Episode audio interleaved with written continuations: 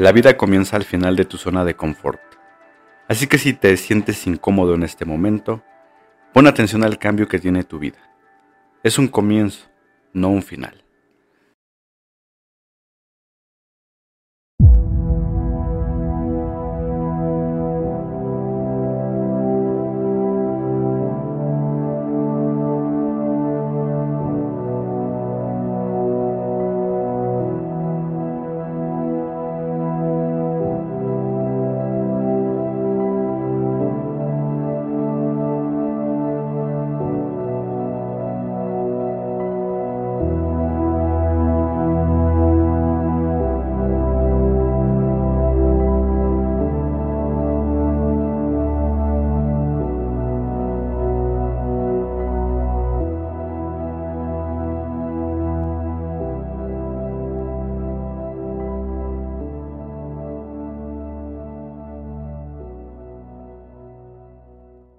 Conciencia Estelar. Hola, ¿qué tal? Muy buenos días, buenas tardes, buenas noches. Con el gusto, con el placer de saludarlos en esta edición que hemos preparado para ustedes con mucho empeño, con mucho énfasis. Me siento feliz de estar aquí, me siento contento de compartir los micrófonos, el espacio y por supuesto de fluir dentro de lo que vamos preparando, fluir dentro de la misma conversación y hacia dónde se va dirigiendo. Y lo más importante, conciencia estelar. De ahí que, que querramos llegar a diferentes puntos, a diferentes aspectos, buscando intercalar tanto lo, lo, terrenal, lo que vivimos, lo que percibimos, lo que palpamos, así como también aquello que no necesariamente vemos, pero que nuestra alma seguramente reconoce, que nuestra energía seguramente va, captando, que en aquellos momentos, cuando muy probablemente nos encontramos en, el astral, en el mental, pues seguimos haciendo como misión, seguimos cumpliendo, seguimos de alguna forma interviniendo a lo que venimos a esta existencia. Eh, de ahí la importancia que, vinculemos tanto aquello que vamos percibiendo como aquello de lo que hasta tal vez no tenemos memoria, pero que nos llegan flashazos y sabemos que está ocurriendo muchas veces a través de, sueños, muchas veces a través de déjà o incluso como esa sensación de estar conectados sí aquí, pero nuestra mente, nuestra visión, nuestros sentidos en, otro plano, en otro, en otro espectro de la existencia y desde ahí percibiendo. Pero bueno, por supuesto, antes de dar eh, continuidad, de presentar el tema como tal, de, mm, de introducirlo, me permito saludar a, mi hermano Jorge. Como siempre, un, gusto, un placer. Digo, independientemente de, lo que podemos platicar o no dentro de los episodios, pues siempre por fuera. Eh, va, fluyendo y vamos eh, justamente conversando cuáles son los, los siguientes pasos a seguir y nos dejamos llevar, les dejamos fluir, que es lo importante. Entonces, pues mi hermano, te paso el micrófono. ¿Cómo estás? ¿Cómo te sientes? ¿Cómo te ha ido estos últimos días? Hola, ¿qué tal? Eh, pues bien, eh, todo, todo bien fluyendo, ¿no? Eh, yo creo que no nos querían dejar grabar hoy mismo. No sé, hubo ahí unas circunstancias extrañas con la electricidad. Tuvimos que desplazarnos a otro lado. Y pues tenemos que encontrar la manera, ¿no? De, de pasarles la información. Ahora es interesante que que digas que, también nosotros tenemos nuestros podcasts, digamos, internos, individuales o privados, ¿no? y pues es también la, forma en la que nosotros también vamos despertando conciencia, digamos, de manera individual, ¿no? El, compartir la información con, otras personas y no nada más entre nosotros, con cualquier otro, siempre salen preguntas nuevas, ¿no? Y cuando alguien hace una pregunta realmente difícil es cuando más se despierta conciencia porque es hay que investigarlo, o hay que canalizarlo, o hay que meditar, o hay que ver de dónde sale la respuesta, pero tiene que salir. Entonces es bastante pues, productivo, interesante el que hagan preguntas profundas, ¿no? No se queden nada más en lo superficial. Lo superficial ya está en otros podcasts y en muchos libros y a lo mejor en, los, en los primeros capítulos que hicimos. Y entonces estamos pues para que nos hagan preguntas realmente difíciles, ¿no? Esas que dicen, ah, esta sí no le van a dar. A lo mejor y no le damos, pero vamos a tratar de, hacerlo y de, averiguar la verdad, ¿no? Porque la verdad la, la, la, la, verdad, levesona, leve, pues está luego, luego en cualquier lugar, ¿no? Esa cualquiera la adquiere. Pero la, difícil, la oculta, la, la esotérica, pues esa hay que este, poner empeño y esfuerzo para, para que salga a la luz, ¿sale? Bueno, pues proseguimos con la introducción del podcast. Muchísimas gracias. Y a propósito de lo que mencionas, fíjate que en estas eh, últimas dos semanas he conocido a dos personas. Eh, hay, hay, dos puntos que me llaman la atención. Número uno, que sean mujeres. Y, normalmente yo me he dado cuenta que las personas con las que de pronto se pueden abrir estos temas eh, son, son, o sea, son mujeres, o sea, es una energía femenina la que va fluyendo. Si de pronto llego a encontrar como hombres que preguntan algunas situaciones, digamos, como por interés, pero eh, algo sucede, ¿no? Dentro de su, de su pensamiento, de su proceso, que realmente llegan a preguntar como por curiosidad, pero no, no ahondan. O sea, eso es algo que me llama la atención. Eh, dentro de estas dos personas, una de ellas me comentaba como su progreso dentro del mismo podcast y me decía que no solamente le volaba la cabeza, sino que mucha de la información que había recolectado a lo largo de su vida iba tomando forma, iba aterrizando. Entonces yo le planteaba mucho como esta posibilidad de, mira, existen como dos, dos líneas. Número uno, la horizontal y vamos a llamarlo así como aquella que se enfoca en lo cotidiano, en tu vida, en tus ancestros, en tus traumas, en toda tu psique, lo que necesitas eh, sanar con tus generaciones anteriores, lo que estás heredando a las futuras generaciones desde eh, tu formación energética. Pero también existe la parte vertical y desde ahí podemos eh, darnos cuenta de que entonces el, acercamiento hacia el sentido espiritual, hacia el sentido de misión, al sentido de conciencia, pues va, a ir atravesando esa, línea. Lo, curioso es que conocido también personas que de pronto al escuchar el podcast es como de ya, o sea, quiero dejar mi vida cotidiana y entonces que esto me permita disfrutar los últimos X tiempo que sea, porque así lo han manifestado, ¿no? Eh, de pronto como que quieren irse de una línea horizontal a una vertical y, y no es el no, es, no pienso que sea por ahí el, punto. Al contrario, eh, por eso mencionaba la cuestión del astral o del mental. Finalmente estamos trabajando en esas dimensiones y no lo sabemos o no lo recordamos por seguridad de nuestra propia psique y para que no nos ubiquen en ese sentido. La otra persona que conocí también me decía, bueno, yo tengo ciertas capacidades, eh, las he tenido a lo largo de mi vida, pero quiero ir poco a poco poco a poco, la verdad es que quiero ir, irlo entendiendo, quiero irlo aterrizando. Y bueno, ese es el camino de cada persona. Y lo interesante es eso, que se reconozcan dentro del proceso del conocimiento que van teniendo, porque pues solo así se va progresando, ¿no? Progresa más quien lo hace lento a quien a lo mejor eh, piensa que por el hecho de tener alguna eh, inteligencia de cierto, ciertas características muy racionales o muy método, científico, pues va a desacreditar o no un sentido. Esto es algo que se, se percibe, es algo que se intuye y de ahí pues vamos hacia un aspecto que puede eh, eventualmente conectar con esta sensación de conciencia que como lo hemos platicado en otros episodios, pues tiene el énfasis de que sea personal. Es un trabajo personal de uno para uno y, me quedé incluso con la última, el último episodio que, tuvimos, que cada quien tiene su propia Matrix, cada quien es su propia Matrix. Entonces eso también creo que puede eventualmente volar la cabeza porque ya no estamos eh, actuando como una conciencia colectiva, eh, sino como una conciencia personal, pero que sigue uniéndose a lo colectivo. No podemos descartarlo. Decir que existe solo lo individual y no, la, no, la, lo, no lo colectivo nos lleva justamente al tema que es dogma, religión y control. Entonces, pues bueno, desde este punto, pues lo, primerito que, hay que definir en ese sentido es eh, qué es el dogma. Eh, por supuesto, la, religión a lo mejor no, no como tal una definición, porque pienso que quienes nos están escuchando aquí lo, hemos vivido de alguna forma, ¿no? Desde la forma tal vez más trivial como eh, ir a misa por protocolo porque hay una fiesta en la tardecita, hasta también quienes sí lo ven como un camino o han encontrado cierto confort, digámoslo así, en, su acontecer.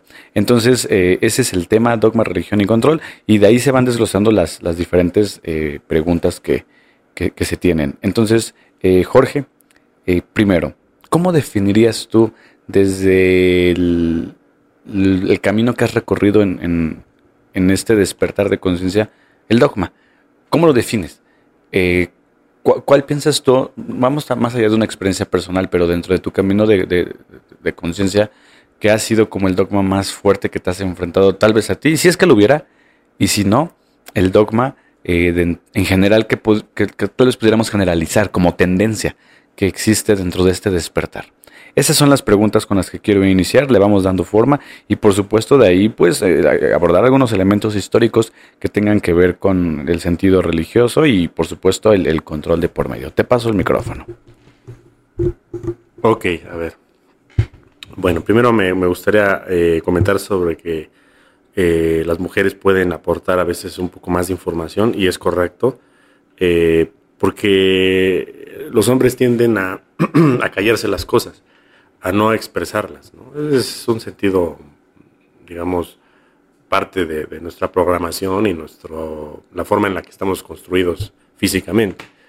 no significa que no haya hombres que nos han aportado mucho, claro que los hay, están muy interesados en estos temas, pero la mujer siempre va este, a aportar un poco más por esa razón, ¿no? Eh, entonces, pues sí, darles el, mérito que cada quien corresponde. Digo, porque es un podcast de hombres, ¿no? Somos dos hombres hablando, entonces a veces también nos cuesta trabajo abrirnos a esa parte, porque tenemos algunos podcasts ahí programados sobre este, temas femeninos, ¿no? Y hemos querido así buscar a ver quién, quién nos apoya, ¿no? Para, para, para esos temas. Digo, está Aurora de todo, pero este, a veces, este, pues a lo mejor requerimos, no sé, algún otro punto de vista, ¿no? Estaría bien, este, pues ver, este, qué, qué temas ahondamos, ¿no? Luego con, con, los temas femeninos que no son fáciles porque a veces pueden tocar como hilos sensibles, ¿no? Este, siempre uno cuando empieza a hablar ya más de la verdad, siempre va a, tocar a algún, este, algún sensible, algún, o algún dogmatizado y que nos empiece a, a tirar basura va, a pasar, yo sé que va a pasar, y entre más se va abriendo este, esta información, entre más te vas haciendo conocido, más famoso, entre más se comparte el podcast, siempre va a, llegar a, muchos para bien y a unos cuantos pocos que van a hacer mucho ruido, ¿no? Entonces, pues tarde o temprano lo vamos a enfrentar, ¿no? Pero bueno, a ver, eh, la, cuestión es del dogma, ¿no? Eh, yo creo que el mejor control que existe aquí en el planeta y en muchos otros, el mejor control es aquel que no ves. Ese, ese que no ves es el mejor control, porque si alguien estuviera, digamos, eh, controlado, o sea, si estás enjaulado, estás en una cárcel o lo que sea, tú ves que estás en una cárcel porque tú conoces lo que hay fuera. Entonces tú dices, bueno, si estoy en una cárcel, me puedo salir y puedo acceder a mi libertad por algún medio, ¿no? Entonces, dicen, bueno, ¿cómo atrapamos a, a las conciencias? ¿Cómo dejamos que estén atrapados en este planeta? Bueno, pues nada más has de creer que lo de afuera es quién sabe, quién sabe qué sea. Nadie lo conoce y los que van afuera, es más, no regresan. Ese es el dogma principal que yo creo que afecta a la humanidad. Eh, el, no saber qué es lo que pasa después de, pues de fallecer, ¿no? O qué hay más afuera de, este planeta, ¿no? O sea, para empezar, nosotros no tenemos acceso afuera del planeta, cosa que es algo, pues bastante, ¿cómo diríamos? Eh, pues controlador, porque es algo que pues debería estar libre. O sea, los ovnis siempre se han visto, siempre. Ahora se ven más, pero siempre se han visto. Están en, algunas pinturas del Renacimiento o incluso de la Edad Media, ¿no? Están en las pinturas rupestres los ovnis, o sea, siempre han estado aquí. Ahora, el problema es que no se quiere dar a conocer esto, no se han aceptado las, eh, la, la verdad de que existen otras realidades fuera de la que nosotros tenemos. Entonces, ese es uno de los principales eh, dogmas, digamos, de, que nos, somete el sistema, la religión, la educación y otros factores más que, tenemos, ¿no? Porque no nada más es la religión, ¿no? Digo, esto se está centrando en un dogma religioso, pero los dogmas no nada más son religiosos, pueden ser científicos incluso, o sea, si la ciencia te dice vacúnate, te vacunas. Si la ciencia dice que el sol te da cáncer, te va a dar cáncer. Eh, ¿Por qué? Porque lo crees, ¿no? O sea, te, está diciendo algunas cosas que los científicos ya los, los, antes eran los, digamos, el Papa o el Padre, ¿no? ya dijo el Padre, ¿no? Pues ya dijo el Papa, digamos, ya es una ley. Bueno, ya no le creemos porque ya la, la religión va para afuera, pero la ciencia es la nueva religión porque dice, bueno, ya lo dijo un científico, ya lo dijo Harvard, ya lo dijo el Oxford o cualquier universidad, entonces ya lo comprobaron. Bueno, a lo mejor sí lo comprobaron. Yo no estoy en contra de la ciencia. Pero ¿qué tal si no lo comprobaron? ¿Qué tal si nada más fue pues un, una compra? No sabemos quién maneja a esas personas. Así como igual a los padres que antes se manejaban por medio de la pederastía, porque era la forma de controlarlos, ahora a los científicos se les puede manejar de la misma manera, con dinero o con, o con amenazas, como, con lo que se hace, se les puede este, modificar lo que, la información que nos vayan proporcionando. Esto está más que documentado. Por ejemplo, no sé si ya lo había dicho en otro podcast, eh, cuando Harvard anunció en los 70s que los cereales eran buenos. ¿Por qué? Porque eran, este, eran, tenían energía, te daban, este, y que la, las, este, la célula lo que más necesitaba era azúcar, y el cuerpo mismo lo que más necesitaba, el cerebro decían, lo que más necesita es azúcar. Entonces nos metieron la idea del azúcar. ¿Por qué? Porque Harvard lo dijo. ¿Por qué? Porque compraron a Harvard. ¿Quién lo compró? Kellogg's. Kellogg's a quién pertenece? A todas las corporaciones Illuminati. Entonces dijeron, bueno, ¿sabes qué? Eso es lo bueno. Y cambiaron la pirámide nutricional. Dijeron, ¿sabes qué? Ahora, en vez de que comas carne, leche y huevos, porque no sé si te acuerdas que en los 80s, 90s, digo, pues no, a, lo mejor hay, comerciales por ahí bien viejos que podemos buscar.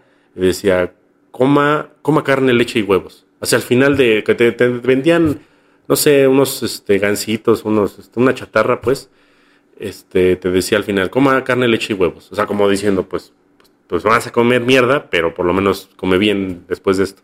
Luego te, decían, coma frutas y verduras. Lo cambiaron, ¿no? Y luego te, dice, te decía, luego, luego decía, coma bien. No sé si te acuerdas que, hace poco de todavía decía, coma bien. Y ahora ya no te dicen nada. A lo, mejor, a lo mejor te dicen, coma, por lo menos coma.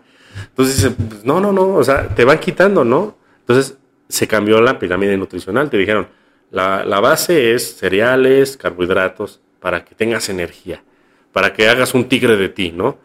Y luego este, quitaron la carne, la leche y los huevos porque decían que daban cáncer, ¿no? Que quedaban, este, que, que, el colesterol, el colesterol era muy malo para el cuerpo humano y que te daba, que te tapaba las arterias, ¿no? O algo así. Cosa que eso fue puras mentiras, fueron puras mentiras. Lo que te tapa las arterias es las grasas, este, hidrogenadas, ¿no? Cosa que ya también van para afuera, pero el gobierno ya mexicano ya los acaba de prohibir y en otros países también ya lo prohibieron. Eso es el real veneno y los azúcares. Eso es el real veneno, ¿no? Entonces, este, ahora, ¿cómo lo hicieron? Pues nada más le lavaron el, cerebro a la gente con que ya lo dijo un científico o dos o lo dijo una universidad. Entonces nosotros estamos dogmatizados también con la ciencia. Eh, tenemos otro tipo de dogma también tenemos lo que es eh, que una figura pública diga una cosa y todo se hace verdad, ¿no?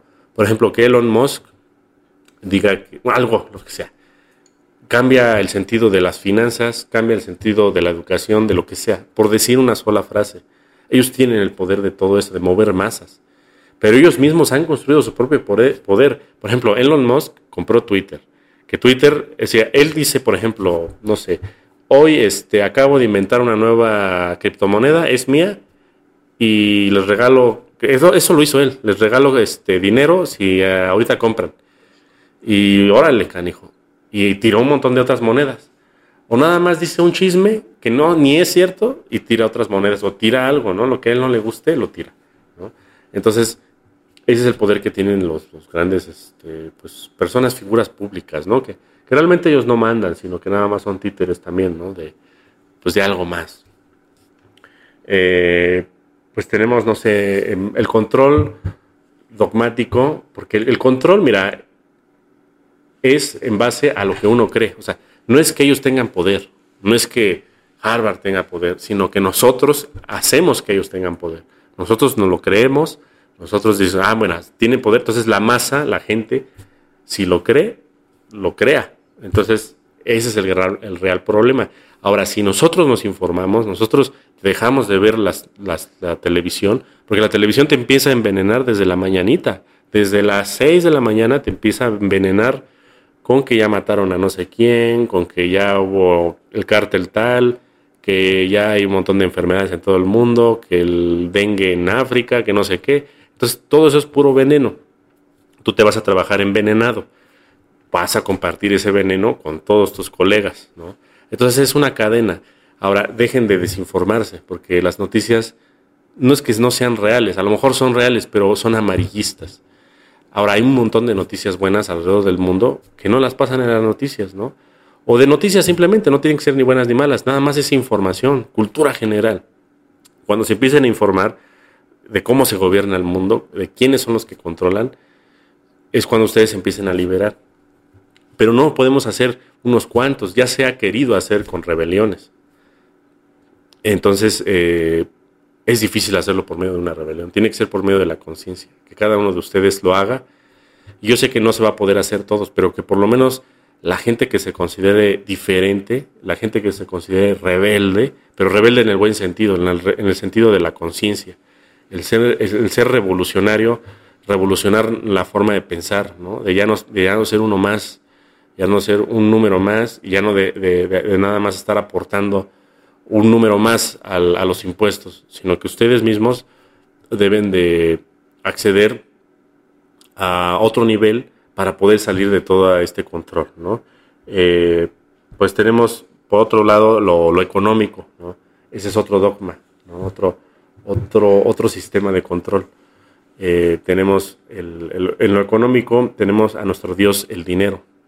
Dios dinero es el que manda, y quien tiene dinero, manda. Y te, y te agarra cachetadas con los billetes y tú te doblas. Y eso es algo que pues eh, siempre ha pasado, ¿no? Eh, ese es un real problema también, pero hay que saber que el dinero no es que sea escaso, nos hacen creer que es escaso.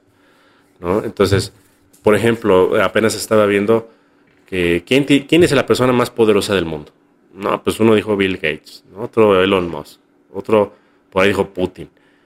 No, la persona más rica del mundo o más poderosa es el, gerente general de, BlackRock y de Vanguard. ¿no? Que son, este, ¿cómo se les diría? No son bancos, son como reservas, son como este, fondos, ¿no? De, de, este, de acciones y de que tienen de, todas las acciones de las corporaciones, de, las más grandes corporaciones del mundo, ¿no?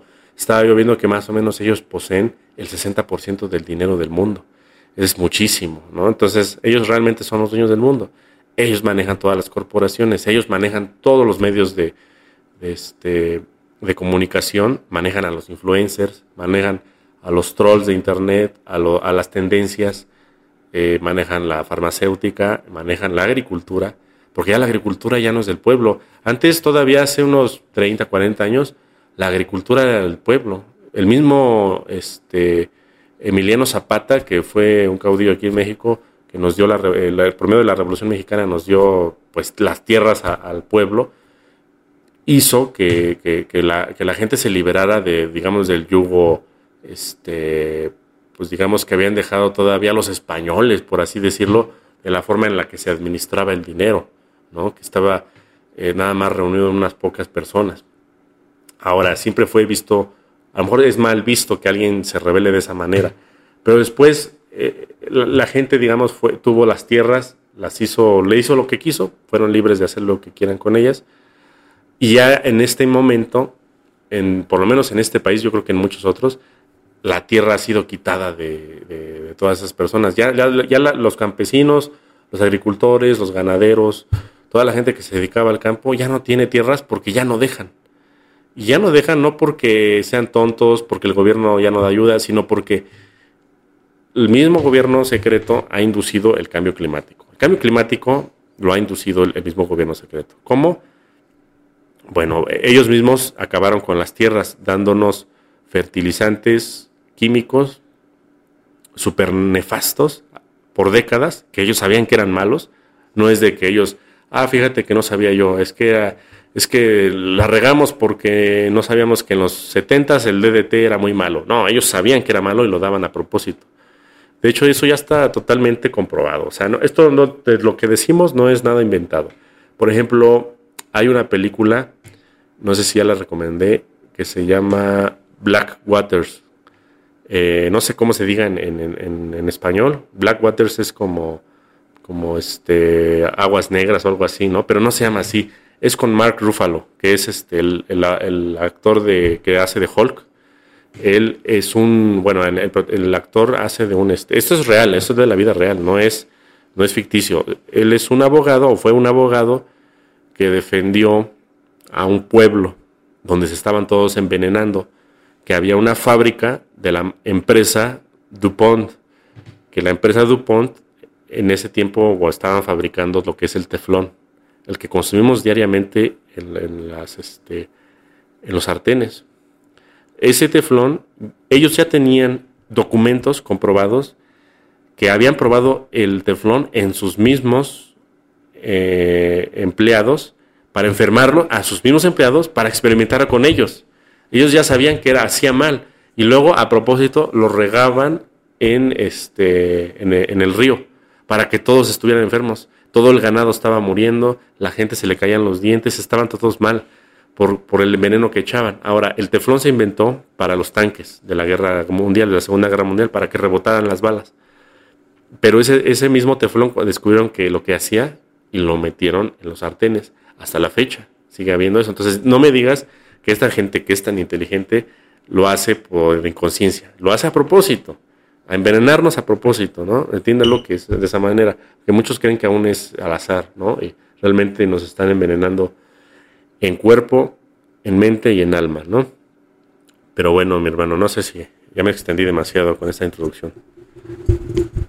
No, bastante bien la introducción, sobre todo porque no solamente estás aportando en, en el sentido de responder a las preguntas, sino que mm, sobre lo mismo voy haciendo las, las notas y bueno, eventualmente la, la, intención es no solo dar una réplica, sino pues dar también espacio a otras preguntas que también tenemos programadas. Dentro de lo que, eh, me, digo, me, me, caló cuando dijiste, ¿no? El mejor control es aquel que no ves. Y sí, tiene todo el sentido del mundo. También eh, lo pudiéramos plasmar en cualquier otro contexto, por ejemplo, la educación, ¿no? La educación es aquella que, que no ves en un sentido positivo, así como también la maldad, ¿no? Es aquello que no ves.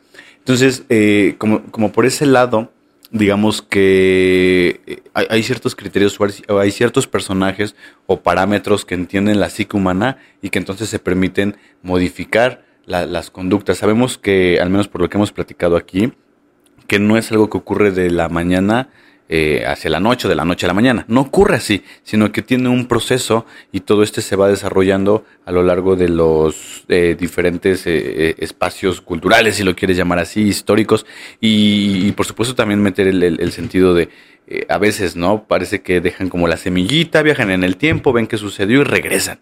O sea, también esa parte, ¿no? De, de ir experimentando, de ir encontrándonos como con, bueno, pues ah, ya vimos que al final del día el ser humano sí termina controlado, pues síguele así. No, ya, ya ni le movemos, ¿no? Dejamos que, que toda esta existencia en lo económico, en lo social perdure porque pues nos está dando los frutos que queremos finalmente.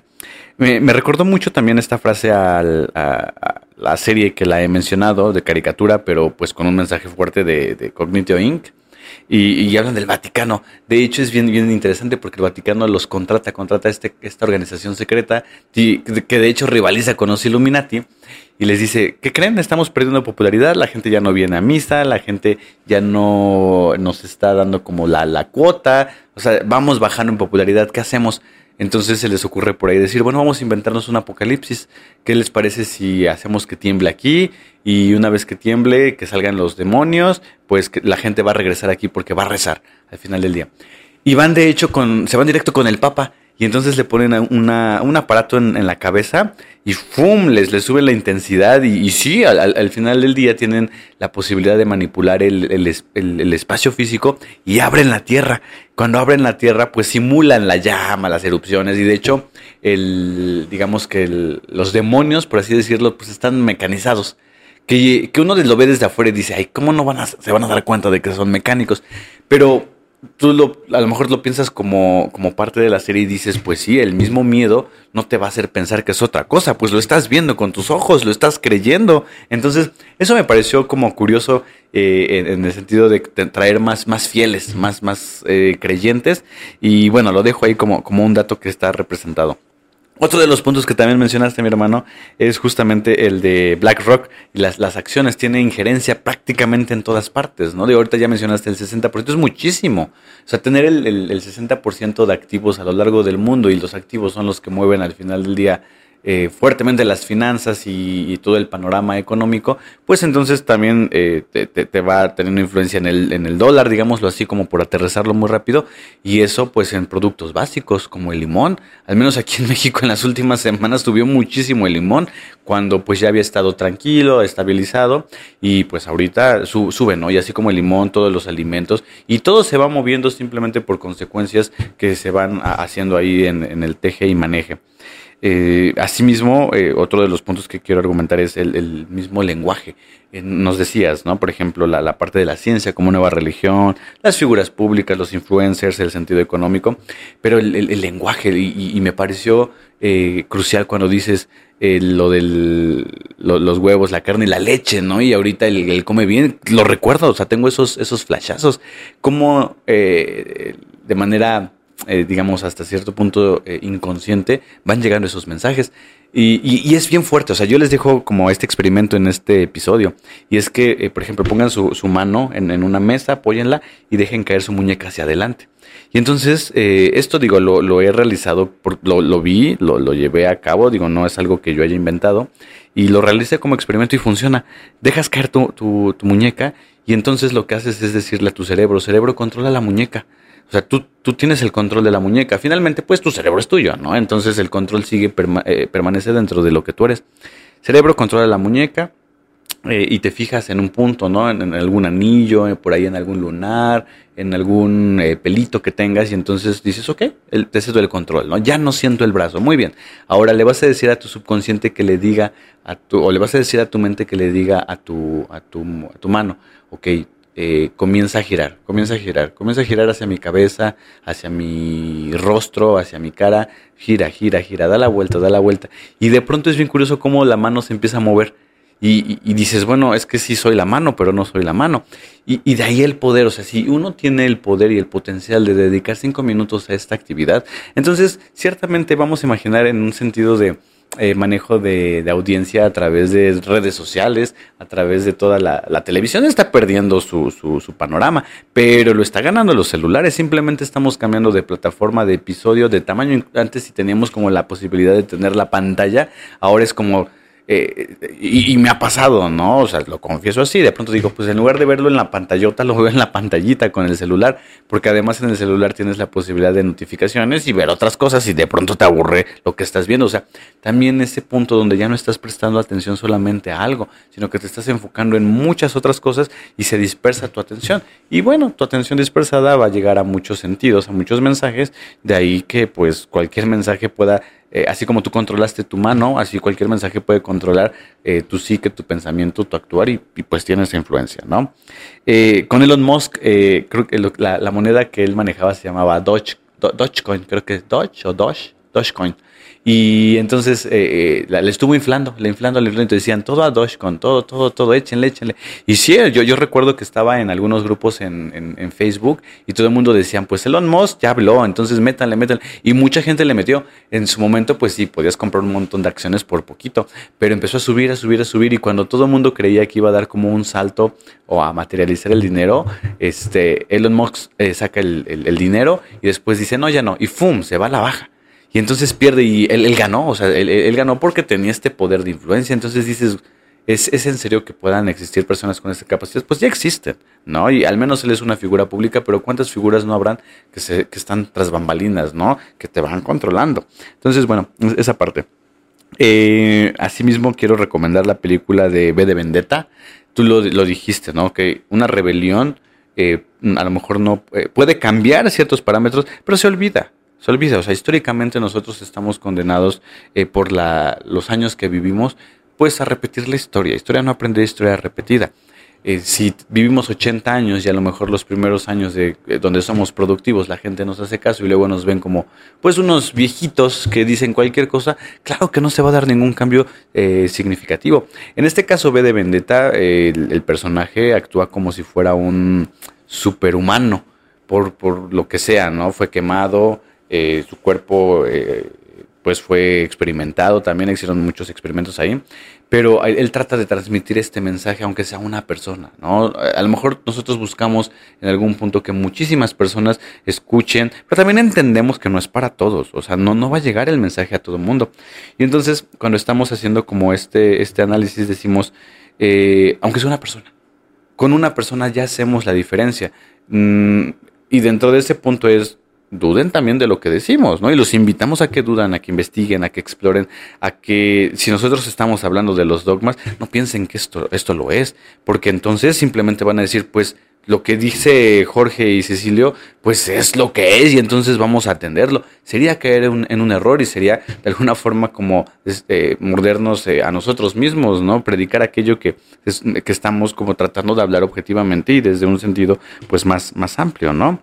Y, y finalmente como para terminar la intervención y seguir con las preguntas, recuerdo mucho y me apareció una imagen en redes sociales que decía, eh, lo que la gente quiere, lo que la gente aspira. Eh, carros, carros, la super casa, el, Lamborghini, ¿no? La mansión.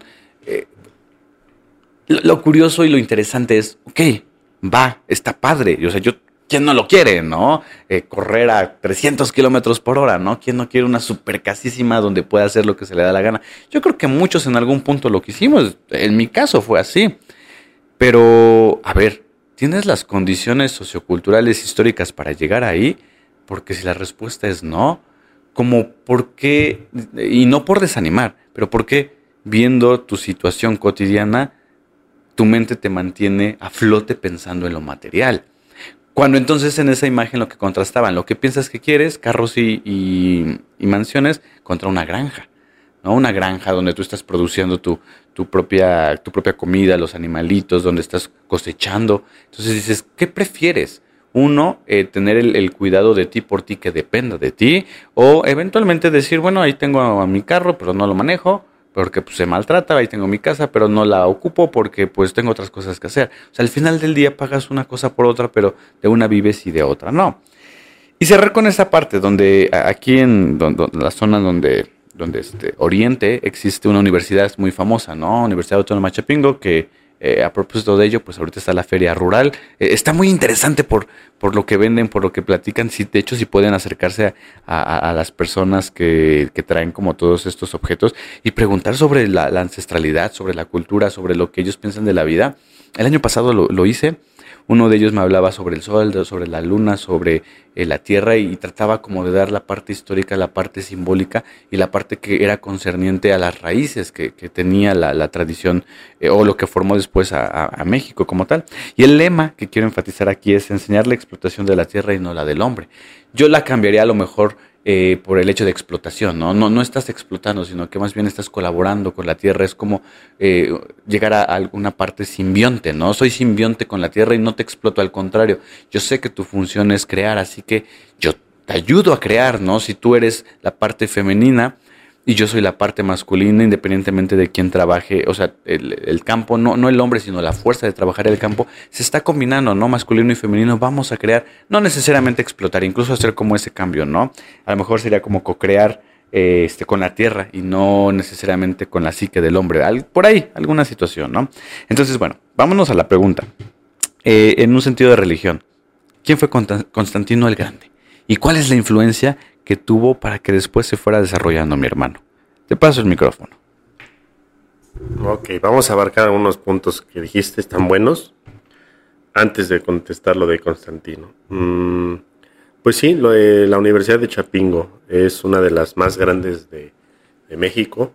Se dice que el presupuesto de Chapingo es equivalente a lo de un estado de aquí mismo, una provincia en otros lados donde nos escuchan. O sea, es demasiado. Eh, ahora, el lema de Chapingo es la explotación de la tierra, no la del hombre. Y realmente yo, bueno, conozco a muchos de ahí, yo no soy de ahí, pero sí conozco a muchos de ahí, y realmente ahí te enseñan a explotar la tierra, no te enseñan a colaborar con ella. Yo, es, yo lo sé porque los conozco, o sea, y yo, yo me dedico al campo también, para los que no saben.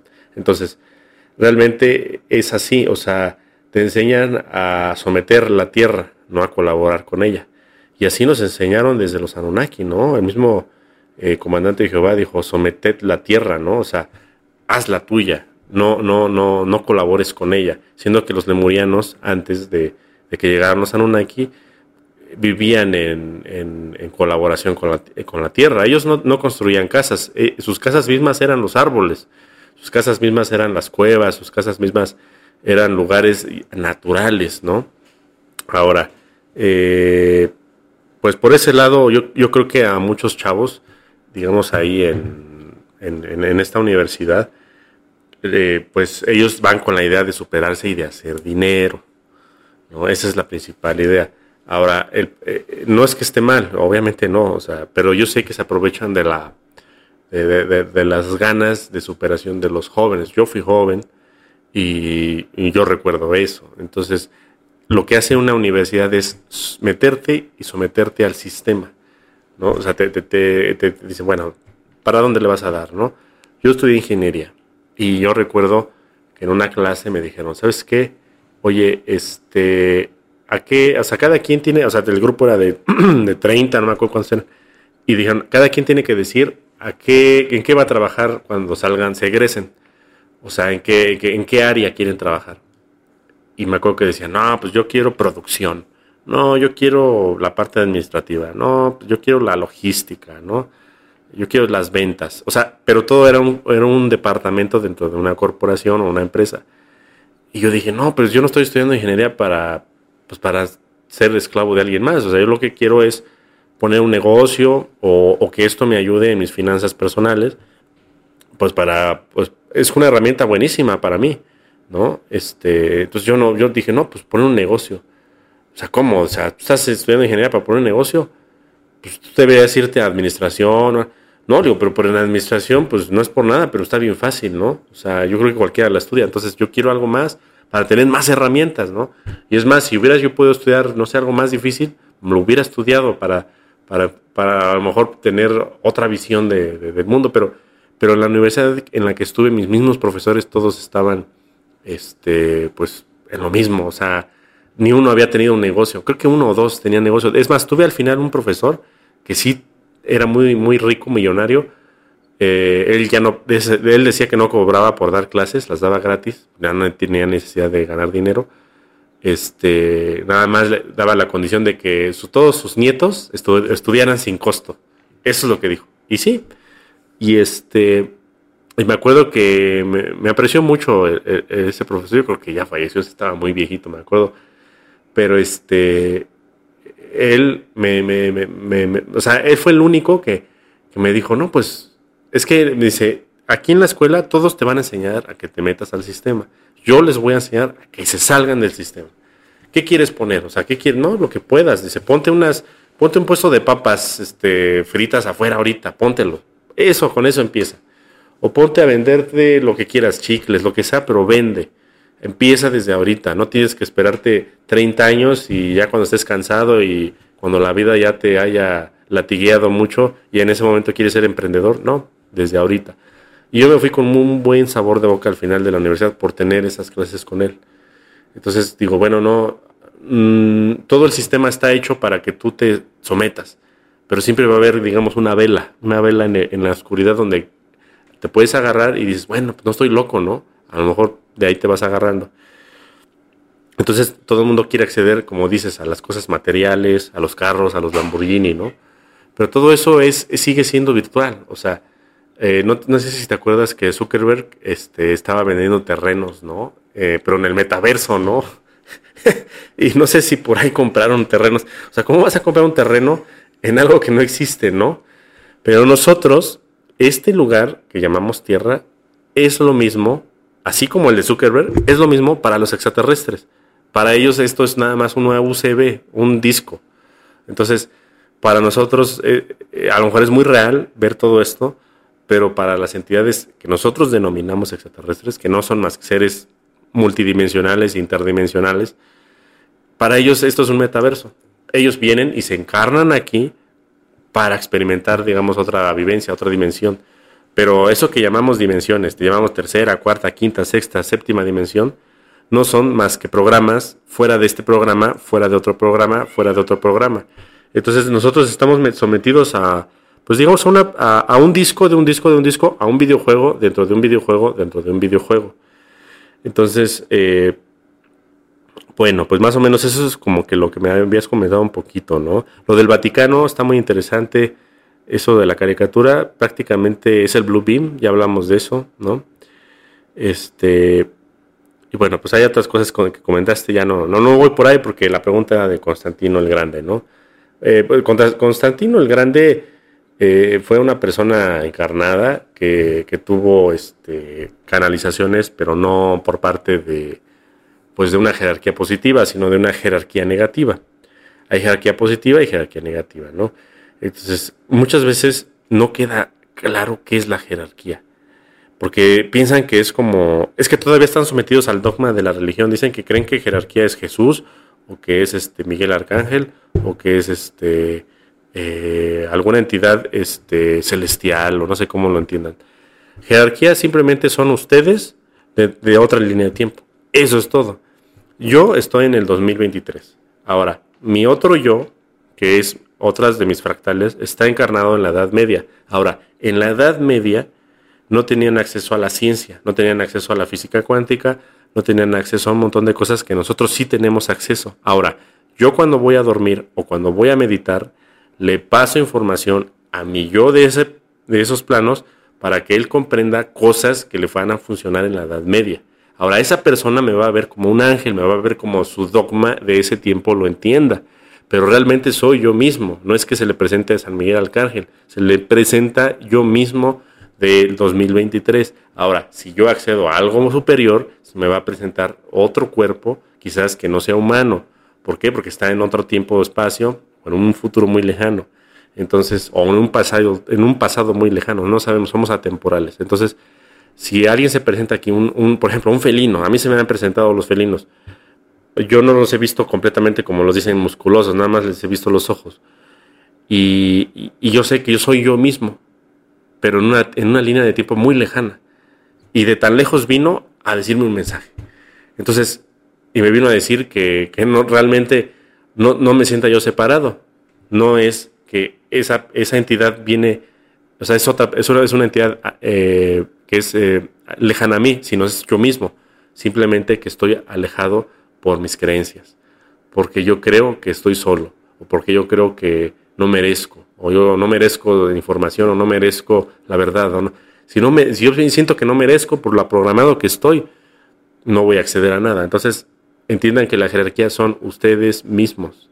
Sus guías y maestros son ustedes mismos también. A ver si ya queda claro por fin. Bueno, Constantino I tuvo una jerarquía, digamos, baja, o sea, no superior, baja. ¿Qué significa? Que posiblemente sean reptiles, o sean los famosos Chopats o arcontes, o otras entidades que no tenemos los nombres aún, tienen sus propias agendas que trabajan para la Orden del Dragón Negro. La Orden del Dragón Negro es una estructura ya organizada, es como el crimen organizado. Dicen que el crimen organizado está más organizado que el gobierno. Lo mismo pasa con la Orden del Dragón Negro, están más organizados que las este, órdenes, digamos, de positivas o de luz. Ahora, ellos crearon un, pues, este, pues, digamos, un plan para usar todos a los maestros que habían venido anteriormente, que han venido varios, y todas hacer una copia de ellos, hacer una, un amalgamiento.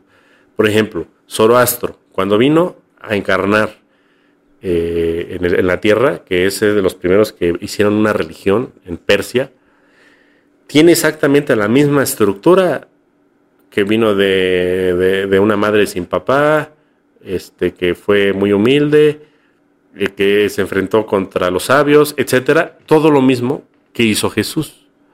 Ahora, eso, toda la historia, digamos, de Zoroastro, la acoplaron para que fuera la historia de Jesús, porque Jesús, lo que te dice la Biblia no es cierto, él hizo otras cosas.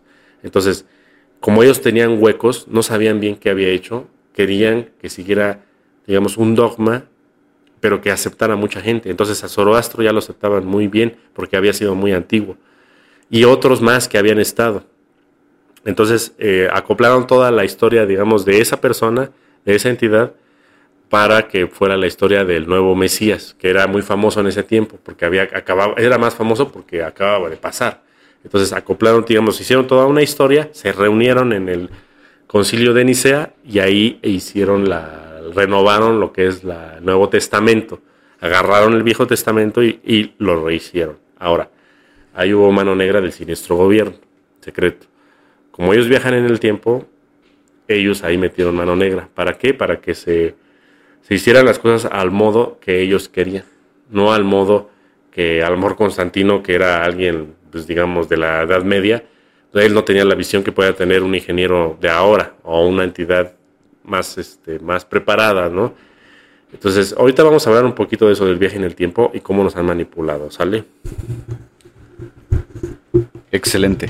Fíjate que ahorita que, pues, igual vienes como mencionando todo esto eh, de Constantino, eh, pues sí, eh, yo creo que también hemos platicado como de muchas personas actuales, contemporáneas, que tienen cierta influencia en, el despertar, en la conciencia, en, ese contacto con, con uno mismo. Y hemos visto cómo cambian, cómo se comportan, cómo de, de, pronto como que traen ciertas líneas, ciertas palabras, ciertas estructuras, incluso hasta como el mismo cuerpo, cierta memoria. Y algo va pasando, yo creo que, bueno, la influencia que van teniendo eh, en las personas, la gente a la que van llegando, y entonces cambian. O sea, es algo que hemos platicado y así me imagino que le pasó a Constantino el Grande, que precisamente por la influencia, por eh, los espacios eh, a los que estaba llegando, pues dijeron, bueno, él es el medio, Finalmente él, hizo eh, la, estructura está, lo que él dice pues es ley, adelante, pues úsalo y a través de él sigue comunicando todo este mensaje. Que es uno de los puntos que cuando recién planteamos el tema de dogma, religión y control, eh, me, llamó la atención, hice como un pequeño dibujito. Y ese dibujo es como, ok, eh, está la masa, está la gente. Y entonces necesitamos que de alguna forma se unifique a través de una psique homogénea, pues aquello que podamos controlar. Es como, quiero, quiero pensar, ¿no? Digo, ahorita tengo el cabello medio largo y entonces te agarras todo el cabello y, buscas como concentrarlo en algún punto para que puedas tener el control y a partir de ahí listo, ya lo amarras, lo, lo atas. Así me imagino que, ¿de qué forma llegamos a la gente? Bueno, pues mira, aquí está la religión. Aquí está este punto, aquí está el aspecto en el que de alguna forma podemos ser el embudo y listo, los agarramos, ¿no? como el cabello, lo vas agarrando, lo vas prensando y le vas dando la forma que tú quieras. Y pues los pelitos que vayan volando por ahí, los rebeldes, entonces les echas ahí un poquito de gel y órale, vete acoplando, ¿no? Si no es porque, no es, no es como tú quieras, es porque pues sigue, sigue la línea, ¿no? Pero siempre hay, hay quienes se rebelan.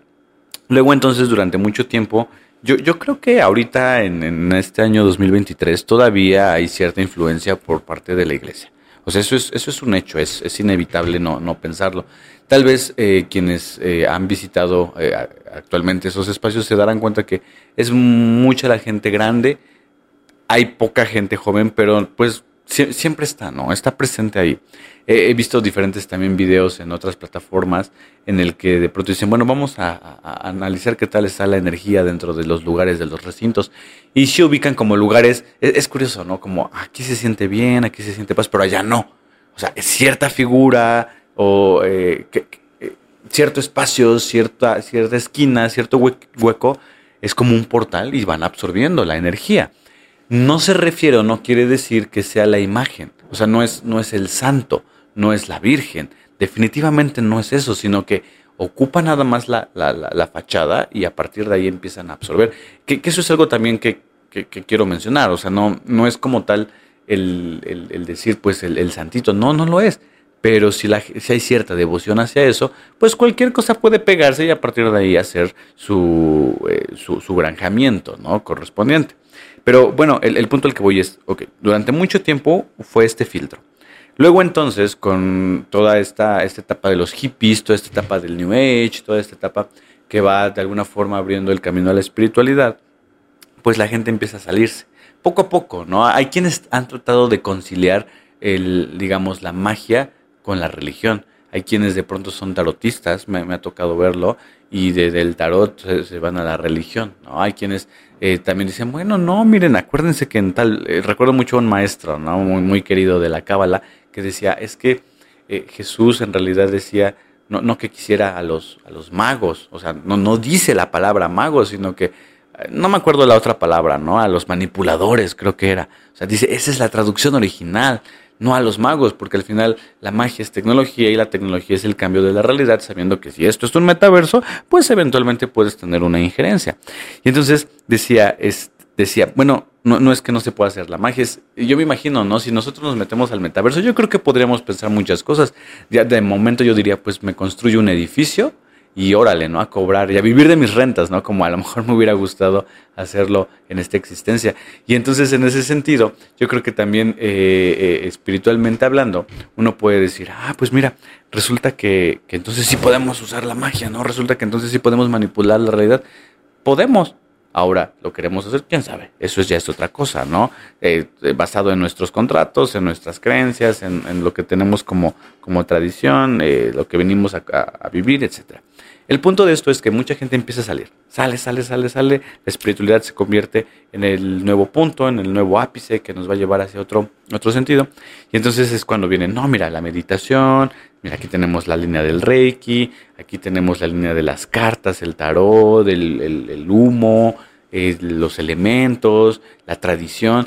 Que, que, todo eso, si lo queremos poner en, como en el punto de, ah, pues es que yo hablaba del, hace ratito del santo y ahorita estamos hablando del humo, pónganlo en el mismo sentido, ¿no? Simplemente es la materialización de algo. Pero aquí lo importante es, anteriormente, pues existía eh, este control. Y ahora con todas estas diferentes vertientes, con todo este despertar, los controles ya son más específicos. Ya no solamente la religión es el embudo, sino que prácticamente cada línea que te pueda apuntar al despertar es un embudo. Se va, se va como, como fractalizando incluso en eso. Y el control es eficiente, porque me ha tocado ver en, en, plataformas que se pelean, se pelean entre ellos y dices, ¿cómo es posible que un tarotista se pelee con otro, no? O que un runas, un lector de runas se pelee con otro de pronto dices, sí, le voy a tal o le voy al otro. Al final del día está haciendo como esta división.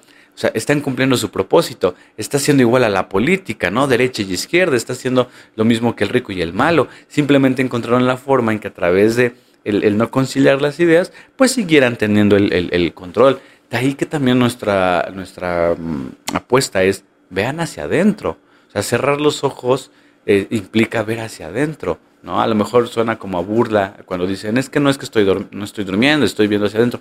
Eso mismo, o sea, síguelo haciendo. Si, si una controversia en, plataformas porque tal persona lee el tarot de tal manera, tal persona lee las runas, tal persona registros akáshicos o lo que sea, o incluso en, en el sentido, digo, aquí estoy transformando o dándole como un equivalente a religión con espiritualidad moderna, con todas estas estos oráculos eh, si está creando controversia, está funcionando, ¿no? Eh, la religión era la Inquisición, te opones, ahí está la Inquisición, o sea, al final del día eh, tienes como a tu rival, tienes de que de, de, alguna forma el, el, hecho de estar viviendo la dualidad en ese sentido, ¿no? Entonces, eso me parece bastante, bastante curioso, interesante, y, y, y, fíjate que con lo que mencionabas, ¿no? De los viajes en el tiempo, que fue con lo que cerraste tu intervención, quiero preguntarte, mi hermano, dogma en el cosmos, creencia en el cosmos, religión en el cosmos. Y, no solamente eso, sino llevarlo hacia, hacia un punto más, un poquito más elevado, ¿no? Religión en las dimensiones, creencias en las dimensiones. ¿También existe?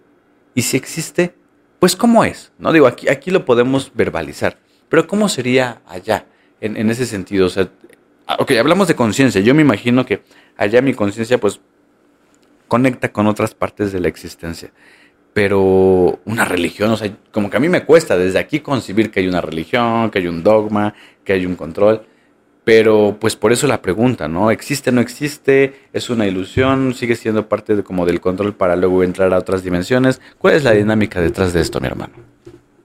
Ok, mira, primero, antes de responder esto, vamos a darle un preámbulo a algo que dijiste eh, sobre cómo, cómo iniciaría la religión en un lugar eh, cómo es que se introdujo la religión cuando no había, ¿no? La famosa Torre de Babel, que, se supone que era para eh, borrar la mente de, las o, los idiomas, ¿no? Separar los idiomas, ¿no? Porque antes, antes cuando la Tierra era una sola, eh, se hablaba lemuriano nada más. Ya después empezaron a venir este, diferentes seres y agendas como los atlantes y, ya se empezó a diversificar la, el habla. Pero el lemuriano, digamos, era la única, el único idioma y no se usaba mucho, nada más se usaba en determinadas circunstancias porque eran telépatas. Ellos no usaban teléfono celular, ellos se podían comunicar por telepatía con quien quisieran a, del otro lado del mundo, ¿no? Entonces toda esta, este, digamos, eh, capacidades que tenían, ya para nosotros son ni de imaginación, ni siquiera vienen en los libros de fantasía.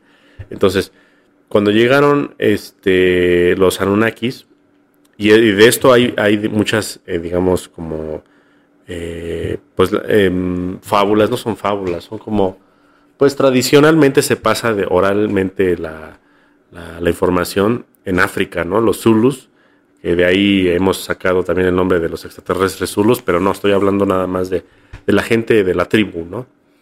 Ellos, eh, ellos hablaban de cuando bajaron los reptilianos, no me acuerdo cómo les decían, tenían un nombre. Y ellos, eh, en un principio, e, el planeta Tierra todavía era muy diferente a como lo conocemos cuando estaban los lemurianos. Estamos hablando de más, hace más de 100.000 años. De 100.000 años a un millón de años quizás para atrás el, planeta Tierra estaba envuelto en una, en una capa densa de atmósfera. No, no es como ahora. La, capa de la atmósfera ahorita es más, más, este, más delgada. El sol pasa muchísimo, digamos, más pronto que antes. Y antes había. No se podían ver las estrellas. Ni de día ni de noche. O sea, era nada más como tipo Venus. O sea, era una perpetua nubosidad. Llovía mucho. Entonces, cuando ellos vinieron los, reptiles, eh, por medio de, bueno, ya sean ellos y luego vinieron los Anunnaki, que eran otra, otro escuadrón de los reptilianos, ellos terraformaron el planeta. Primero este, destruyeron Venus, lo terraformaron, pero lo destruyeron. Y este lo empezaron a terraformar, pero muy levemente, porque ellos como son este, de sangre, pues digamos, eh, fría, tienen que calentarse con el sol, ¿no? Entonces quitaron las nubes. Ellos cuando, cuando les comunican a, a la gente de aquí era indígena, vamos a entender que por más eh, y lemurianos y por más que tuvieran capacidades extraordinarias, porque ellos tenían capacidades de levitación, podían volar, tenían capacidades telepáticas, tenían capacidades de ubicuidad, tenían capacidades telequinéticas, un montón. De hecho, tenemos nuestros cinco sentidos, ellos tenían seis suprasentidos. Entonces, tenían un montón de, de capacidad estas personas. Entonces, cuando llegan los Anunnaki, que podríamos envolver también los reptilianos, dijeron, no, no, no, yo no quiero a un dios o alguien que tenga capacidades de dios o de dioses como mis esclavos. Yo quiero esclavitos, que no piensen. Entonces, primero que nada, cuando, cuando abren el cielo, ellos dicen, mira, yo vengo del cielo.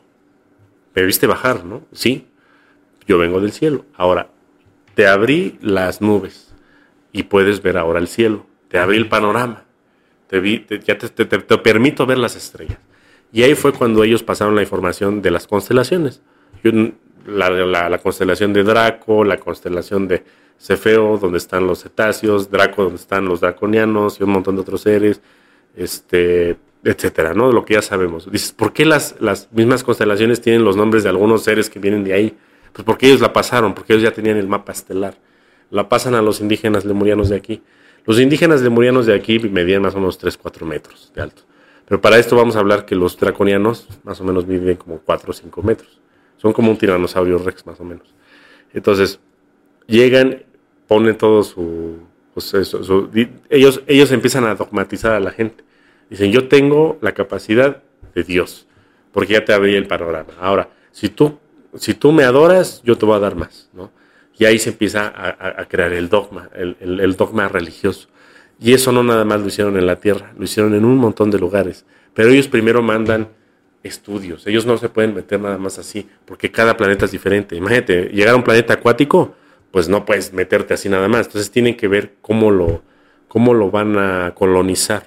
Porque ellos quieren emular la colonización que hace el, imperio de Sirio. El imperio de Sirio no destruye la, la gente indígena, como lo hicieron los españoles aquí o digamos, primero estudian y luego se meten en los cuerpos de las personas que, van a, colonizar, como avatares. Por eso viene la palabra avatar. Los grandes avatares, como, no sé, como los, este, como Gautama, les dicen avatares porque se metían en cuerpos que, digamos, que eran físicos, pero ellos venían de otra esfera. Ahora, ellos quisieron emular a como lo hacía el imperio de Sirio porque dicen que funciona más. O sea, no, el, destruir una civilización no te funciona. ¿Por qué destruyes el planeta? Negativas mucho el planeta, lo, maltratas. Mejor dogmatizas, es mejor. Vamos a dogmatizar y vamos a, tener el control por medio de unos cuantos, o sea, por medio de los reyesitos por medio de la, la gente poderosa, vamos a controlar el planeta. Ahora, cuando llegaron a este planeta, eh, quien mandaba era la mujer, eran las sacerdotisas, quien mandaba. Ellas eran los oráculos, los quienes tenían la capacidad de injerencia en cualquier cosa, política, militar, lo que sea. Entonces eh, llegaban y decían, bueno, ¿y ahora qué? No, pues a, nosotros no nos funciona que las mujeres tengan el poder, porque las mujeres son más psíquicas, más se van a dar cuenta. Necesitamos a gente controlable. Ahora, el hombre es más controlable. ¿Por qué? Porque tiene más, este, menos capacidades psíquicas y más capacidades físicas. Es así, es pura naturaleza. Y no estoy hablando de nada de, lo que ahora el transhumanismo nos quiere hacer creer. Es pura lógica y pura ciencia. Ahora, ellos empiezan a quitar el sagrado femenino, ¿no? Lo van quitando. ¿Cómo? Abduciendo a las sacerdoticias, eh, mandando a los Anunnaki, mandaron a los Anunnaki, a los pleiadianos negativos, los mandan aquí porque ellos eran humanos. Dice, mira, este planeta es de humanos, lemurianos, elfos, pero humanos. Ahora, mejor ve tú, Enki, Enlil, mándalos y tú haz ahí el trabajo sucio, porque si nosotros bajamos como reptilianos o como draconianos, no nos van a recibir tan bien. O sea, es difícil que acepten a un reptil como un dios. Ahora, si tú bajas, tú lo puedes hacer porque ellos ya estaban, digamos, aliados, ¿no? Y te voy a dejar el planeta para ti. Eso les engañaron. A los Anunnaki les engañaron, les dijeron, ¿sabes qué? El planeta va a ser para ti si tú haces lo que te digo. Ellos bajan, se reproducen, agarran a las mujeres y se reproducen, ¿no? Eso viene en las Sagradas Escrituras. Entonces, ellos crean una nueva raza, ¿no? Y quitan el sagrado femenino, porque todo varón que nacía decía, este varón ya trae este, la genética de los dioses. Ahora él va a ser el que mande. Ahora no son las mujeres, ahora es el hombre. ¿Por qué? Porque es así, eh, eh, los mismos pleyadianos así se, mandaban en ese tiempo. Entonces, eh, pero no era porque se mandaran así, sino para que fueran controlables. Entonces ponían a un rey y como tú lo has dicho en otros podcasts, les ponían una corona con las gemas y todo esto y así lo controlaban psíquicamente. Entonces, bueno, ya lo demás es historia. ¿No? Lo mismo han hecho en otros planetas, lo mismo, exactamente lo mismo hacen. Entonces, no sé si han escuchado a William Criado, ¿no? Que es este, un eh, hipnoterapeuta muy famoso en YouTube. Él ha tenido un montón de, este, de, pues, de experiencias, digamos, no nada más en este planeta, ¿no? Con otros, este, con muchos este, pacientes en otros planetas que, que han visto cómo han colonizado, pues, muchos mundos, ¿no? Yo pienso que pues no hay que tomarlo al 100%, pero lo que les funcione lo pueden tomar para, para, que, para, para despertar conciencia, ¿no? Porque muchas veces dicen, bueno, pero si no es real, si no es real no pasa nada. Si tú lo agarras y, lo, y te funciona para despertar conciencia, funciona.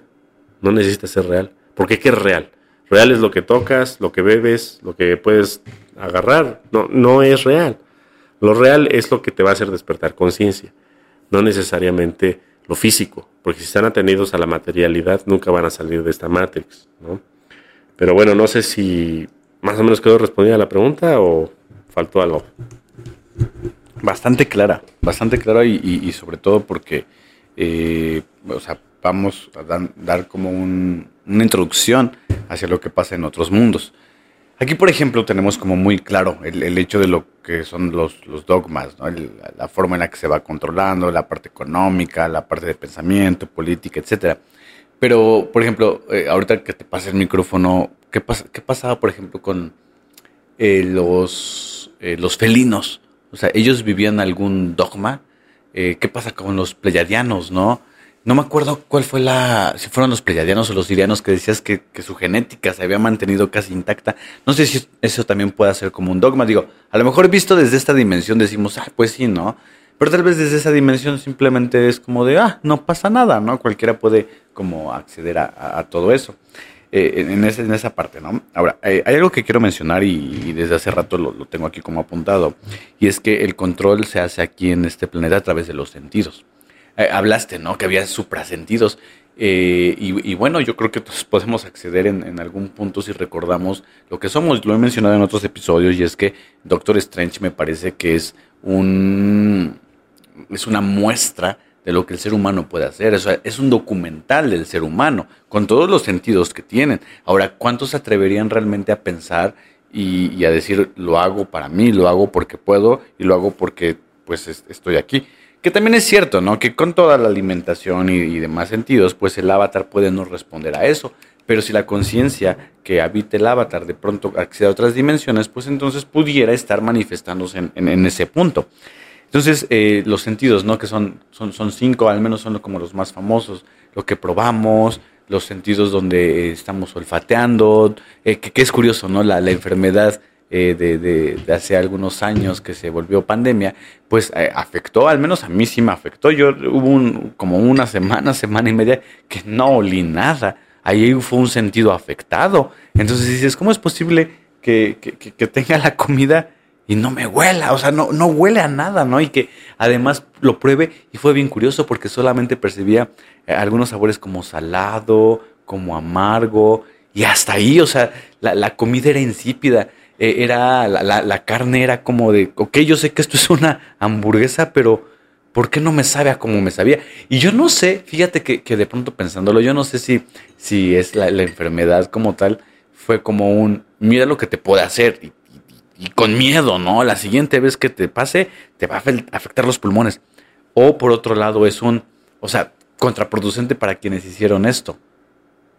En el sentido de, estás probando las cosas y así saben, porque estás develando de alguna forma la Matrix y lo hemos dicho, ¿no? Lo hemos dicho, ah, mira, me voy a echar ahorita mi avenita, ¿no? Cuando hablamos de algún corte, cuando hablamos de alguna situación, decimos, bueno, ahí la, la avenita haciendo referencia a, la Matrix. O sea, realmente puede que dándole ese sentido, y, ahorita se lo estoy dando, o sea, no lo, no lo había pensado antes, pero, ok, el, no haber sentido la comida es o me va a dar miedo para que no me, o sea, para que cuando me hablen de cualquier tipo de, de, de, variante, yo ya no quiera y me aleje, o por otro lado es un, esto es lo más real que puedes estar viviendo. Y es más, te lo estamos mostrando y que te dé miedo la realidad para que entonces regreses y cuando la siguiente vez pruebes tu hamburguesita, ahí esté rico. O sea, lo dejo así, ¿no? Y me quedo como pensando en eso, que, es, que es, ahorita como que en el análisis me permite como ir discerniendo.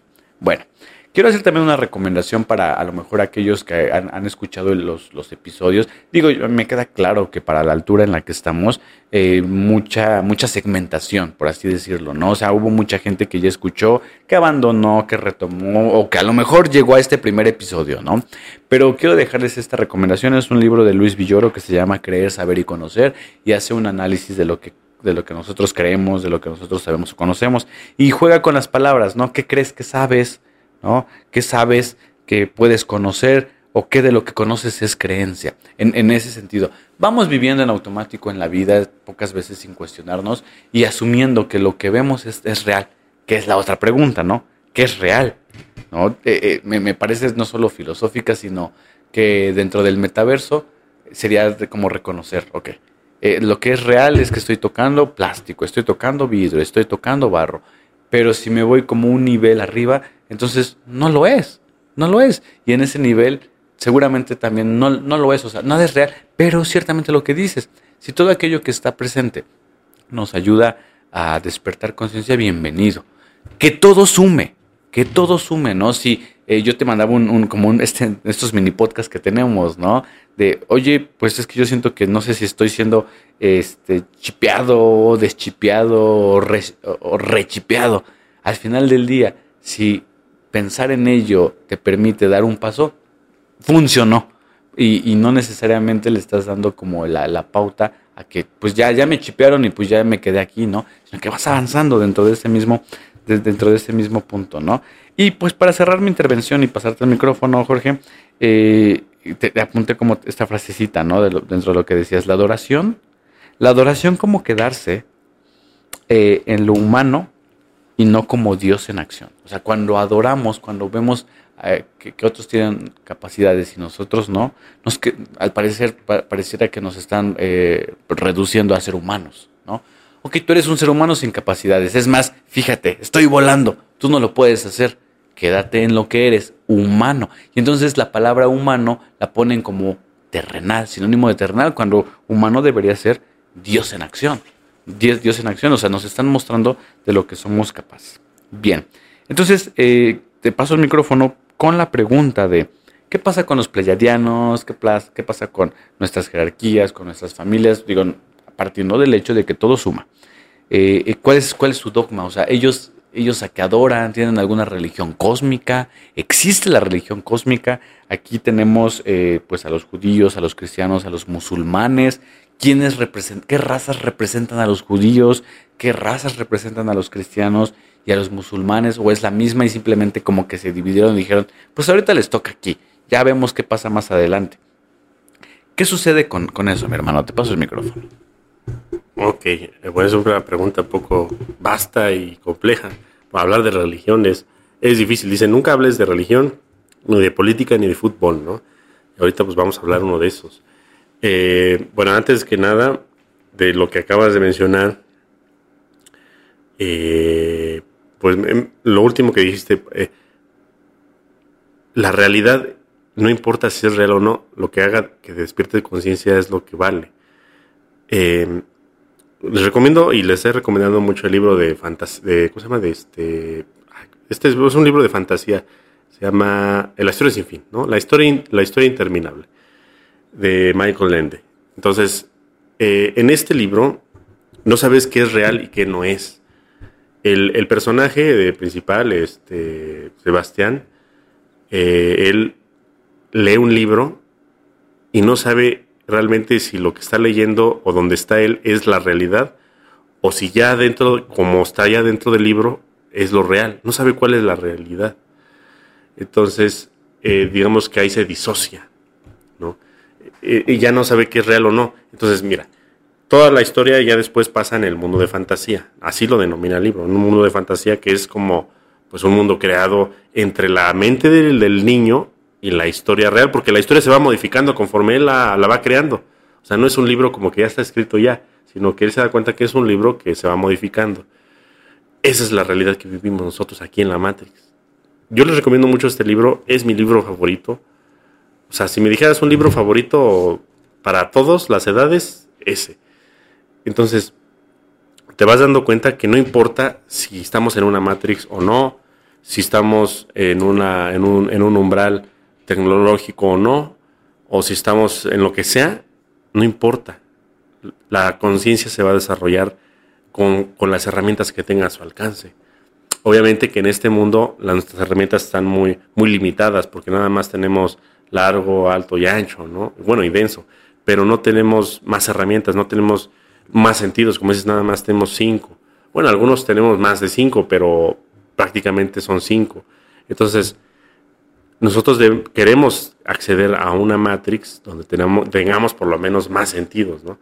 Esa es la famosa ascensión. Ese es pasar de un programa a otro programa. Todo es tecnológico en el universo. Si lo quieren ver de esa manera, porque muchos todavía ven el universo dogmáticamente, dicen Dios creador, una luz celestial y algo así, ¿no? Y, realmente todo es, todo es tecnológico, porque si, tú, si me dijeras, ¿qué es Dios? ¿Qué es la fuente? yo te diría que es un supercomputador cuántico que puede evaluar la vida en todos sus tiempos, de principio a fin, en todas sus formas, desde las bacterias hasta los ángeles, y en todas sus posibilidades, el multiverso, en, todas en todo el multiverso, en todo lo paralelo, que son millones de posibilidades, miles de millones o miles de quintillones, no sé hasta dónde llegue. En eso en un, en un milisegundo. Que puedas hacer eso en un milisegundo, para mí eso es Dios. De todo el universo, por Dios. Y no nada más, ya, ya hemos hablado, son 12 universos rodeando la fuente. Entonces imagínate, eso es algo extraordinario. Entonces dices, bueno, Dios, entonces es un supercomputador ultracuántico que puede evaluar todo eso, ¿no? Entonces, si al mismo tiempo lo evalúa, Dios al mismo tiempo es todo al mismo tiempo. O sea, es parte de la conciencia del todo no, no necesariamente es una persona que está por allá esperando a que le llegue la información poco a poco. La evalúa al instante. No necesita estar esperando, ¿no? Ahora, bueno. Mm, pasamos a otra información. Eh, me hablabas sobre qué pasa con las tres religiones principales, que también la cuarta, ¿no? Es el budismo. Eh, Mira, yo sé que en las naves pleiadianas incluso hay estatuas de, de Buda, hay este, algunas este, cruces incluso, pero no tienen el mismo significado que para nosotros. Eh, las cruces se han usado siempre. No la cruz es, un símbolo universal. De hecho, si tú ves el símbolo de un, este, de un átomo, se ve como una cruz templaria. O sea, si lo han visto en microscopio, microscopio este, lo más que se han acercado a un átomo, se llega a ver a veces como una cruz templaria, ¿no? Entonces se hace cuenta que vienen, los símbolos vienen de la geometría sagrada de la, en, base a lo que está construido el universo, de la geometría sagrada. Eh, ellos, no, por ejemplo, los pleiadianos no es que veneren a, esas entidades o a Buda, ellos le tienen respeto a esas entidades porque son los que se han animado a bajar, desde viniendo muy altamente, desde muy altas esferas, a bajar. Entonces, ellos, para ellos es un respeto tremendo que tienen para, para esas entidades. Eh, ahora, mm, ellos creen en, lo que tengan que creer, depende la, pues digamos, la, civilización. Para muchos su religión es la tecnología. Por ejemplo, los, este, reptilianos, para ellos la religión es la tecnología. Si ellos eh, tienen algo al instante, es porque ese es su Dios, la tecnología. Entonces, eh, podríamos decir que existe una inteligencia artificial negativa en todo el universo, porque ellos mismos han creado ese Dios, ese Dios tecnológico. Algunos le llaman el demiurgo por parte de los gnósticos. Eh, el siniestro gobierno lo encontró. Ellos le llaman la, red luciferina de conciencia, que es eh, realmente lo que es, es, una, es como un tipo Wi-Fi que conecta las galaxias y ya se descubrió apenas, estaba yo viendo que el James Webb, o uno de esos eh, telescopios, descubrió que cada galaxia tiene como un hilo, entre como una neurona. O sea, si has visto que son las dendritas que se conectan entre neurona y, neurona. Lo mismo descubrió el James Webb, que descubrieron que hay un hilo como de luz entre galaxia y galaxia. Bueno, digamos que esto fue hackeado, porque esas, digamos, esas conexiones son para, para el auto la autoevaluación o la auditoría celestial que hace la fuente que todo lo es para evaluar la vida. Pero fue hackeada. En algún momento fue hackeada por entidades negativas que denominamos los arcontes, ¿no? Los chopats.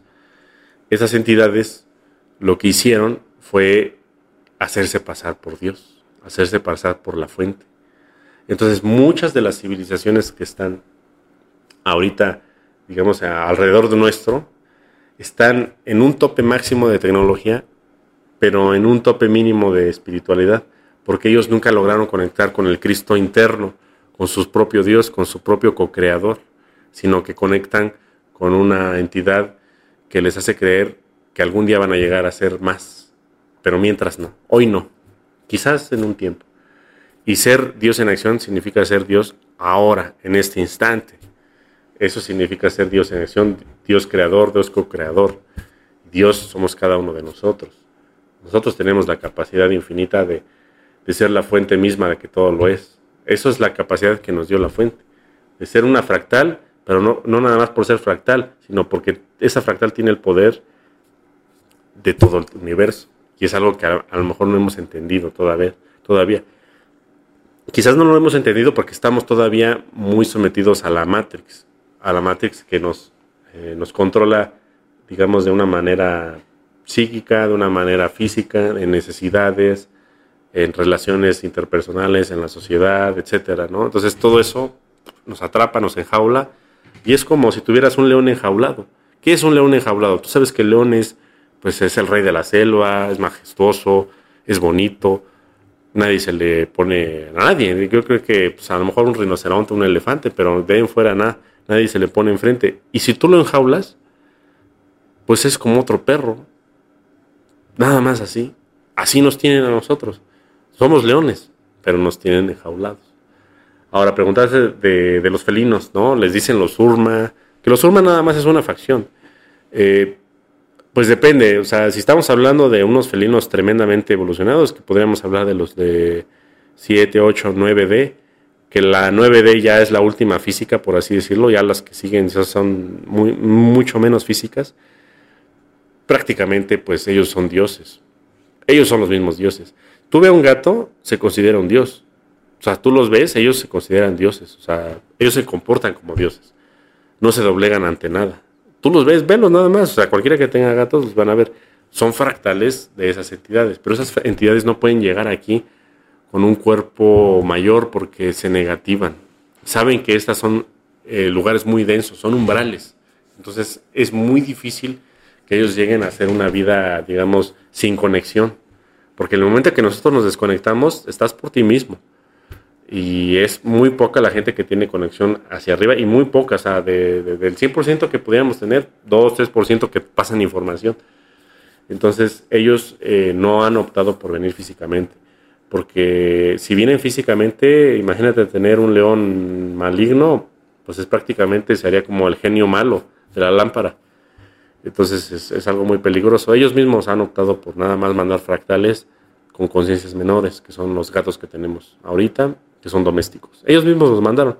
Se los dieron a los egipcios y la desde ahí salió para el mundo. De hecho, los egipcios no dejaban que salieran los gatos hasta más o menos cuando se invadió una vez Egipto algo así, que se desperdigaron los gatos y se los llevaron al Imperio Romano a lo que fue este, Judea y todo eso, ¿no? Ya, ahorita ya son hasta plaga en algunos lados, ¿no? Pero bueno, te, paso el micrófono.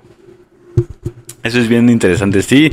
Digo, el, origen es Egipto y hay incluso referencias pictóricas donde ahí, ahí está el, gato, ¿no? Y así como el gato, el caimán y también el, eh, como quien tiene la cabeza de ave, etcétera, que me imagino que hacen referencia a cada una de las, de las entidades.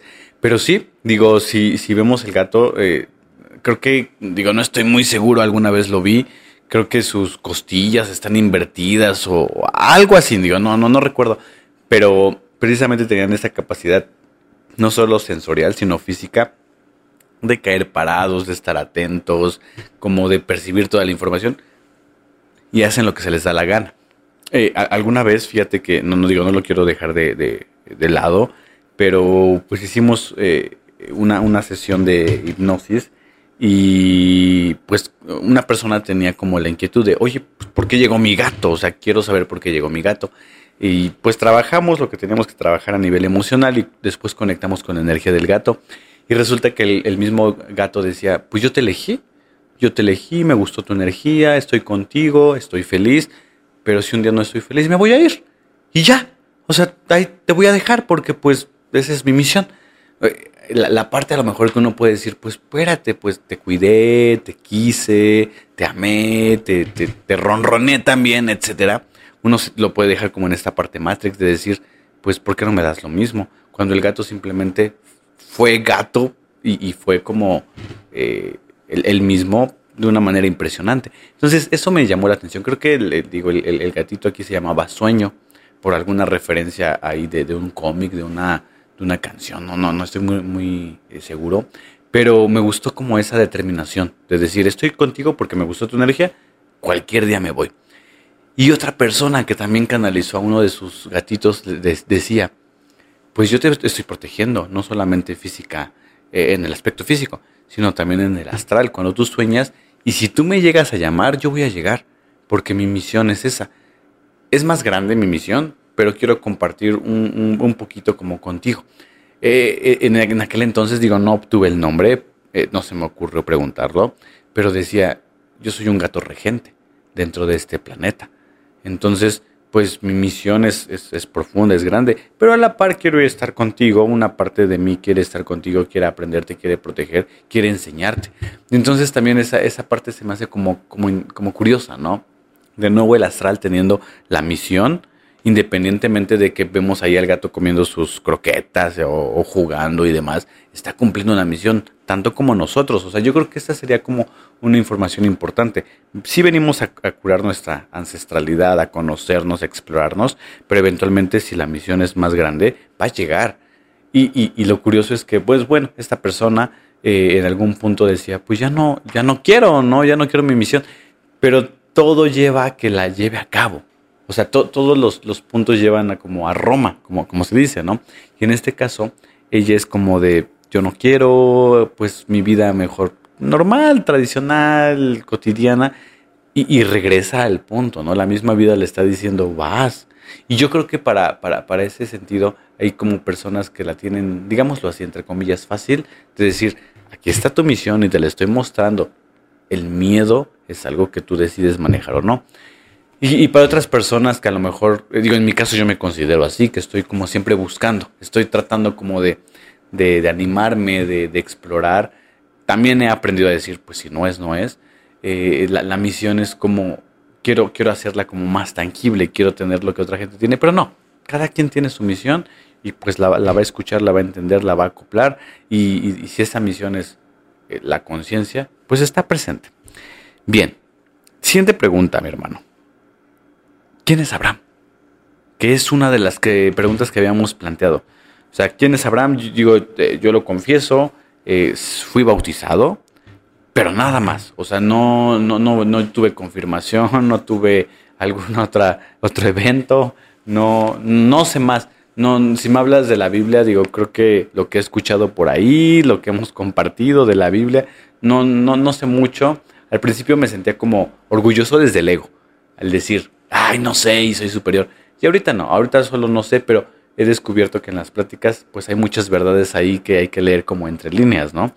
Entonces, pues quisiera saber pues quién es Abraham, eh, qué hizo él, qué canalizó él. Digo, nos hablabas de, Constantino, ¿no? Y pues todo lo que había canalizado. Y e importante, quiero hacer como esa referencia que eh, actualmente muchas personas dicen, es que yo canalizo pleyadianos. Y ya nada más por escuchar la palabra pleyadianos, uno dice, ya, eso es luz, eso es fuente, eso es el origen. Pero, y, lo curioso que me ha parecido es que nadie dice, yo canalizo un reptil, ¿no? Yo creo que quienes canalizan reptiles a lo mejor están como en la parte de la brujería a lo mejor, no, o sea, tampoco quiero juzgarlos, ¿no? Pero, y, de pronto hasta como que son más reales, ¿no? Pero entonces te dicen, no, mira, acabo, acabo de hablar con nuestros hermanos sirianos, y uno dice, ah, los sirianos son buenos, pero pues sí, o sea, sí lo son, o en realidad es como Abraham, o sea, o como, bueno, Constantino, ahorita nos vas a decir quién es Abraham, que, que canal, estaba canalizando entidades negativas y decías, pues, ¿qué onda con, con, este, con este pana, no? O sea, tiene una posición de poder y le creemos porque tiene posición de poder, pero pues de ahí a, saber qué está canalizando, pues es otra cosa, ¿no? Entonces, bueno, te paso el micrófono, mi hermano, y pues le damos por ese lado. Ok, a ver, lo de los pleiadianos, primero que nada, ¿no? Mira, los pleiadianos tienen un entrelazamiento cuántico con nosotros por, pertenecer a la misma genética que, que, nos precede, ¿no? O nos antecede, no sé. Es atemporal. Entonces, ellos vienen a... Ellos ya están estancados, porque hay un, hay un momento en que la civilización se estanca y ellos mismos han entendido que a veces el alma necesita, o no es que necesite, pero algunas almas, o depende de la mónada, de donde vengan, la estructura eh, con la que fueron codificados, requieren, es mejor la palabra requieren, no necesitan, requieren de de una experiencia fuerte. Y por lo general las experiencias más fuertes son las violentas, las de escasez, las de miedo, las de incertidumbre. Pero ellos no se animan a, experimentar eso en su civilización porque su civilización ya está muy bien educada, respeta las leyes, respeta las, las reglas y las leyes de la naturaleza, eh, entonces ahí no pueden ya tener esas experiencias, ya están estancados y ellos ya no pueden ascender. Ellos dicen, bueno, ¿qué rayos pasa? O sea, que la vida siempre va a ser así, como un Edén. Ya no hay más. Entonces, ellos, a la par de otras entidades, inventaron los simuladores cuánticos, como este. Es, un, es una obra, digamos, artística de un montón de entidades, no nada más de ellos. Entonces dicen, bueno, si yo me meto a un simulador cuántico, si yo me meto en el cuerpo de alguien más y yo experimento eso que necesito experimentar, a lo mejor mi conciencia tiene un salto cuántico y no necesito yo experimentarlo en mi civilización, porque mi civilización no me va a dar este, violencia extrema o me va a dar lo que te da esta Matrix, que ya sabemos qué es, ¿no? Puro veneno. Y eso nos los da esta Matrix. Entonces ellos, ellos somos nosotros. porque muchas veces los vemos, ay, los pleiadianos están bien lejos. Somos nosotros, estamos aquí encarnados, ¿no?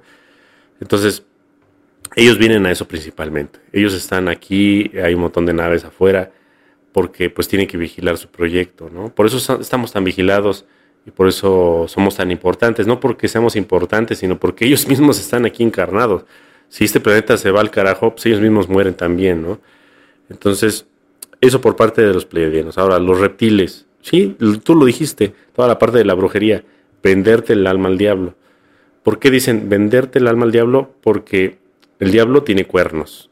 Los reptiles o los draconianos también tienen cuernos. El diablo tiene alas. Los reptiles también tienen alas.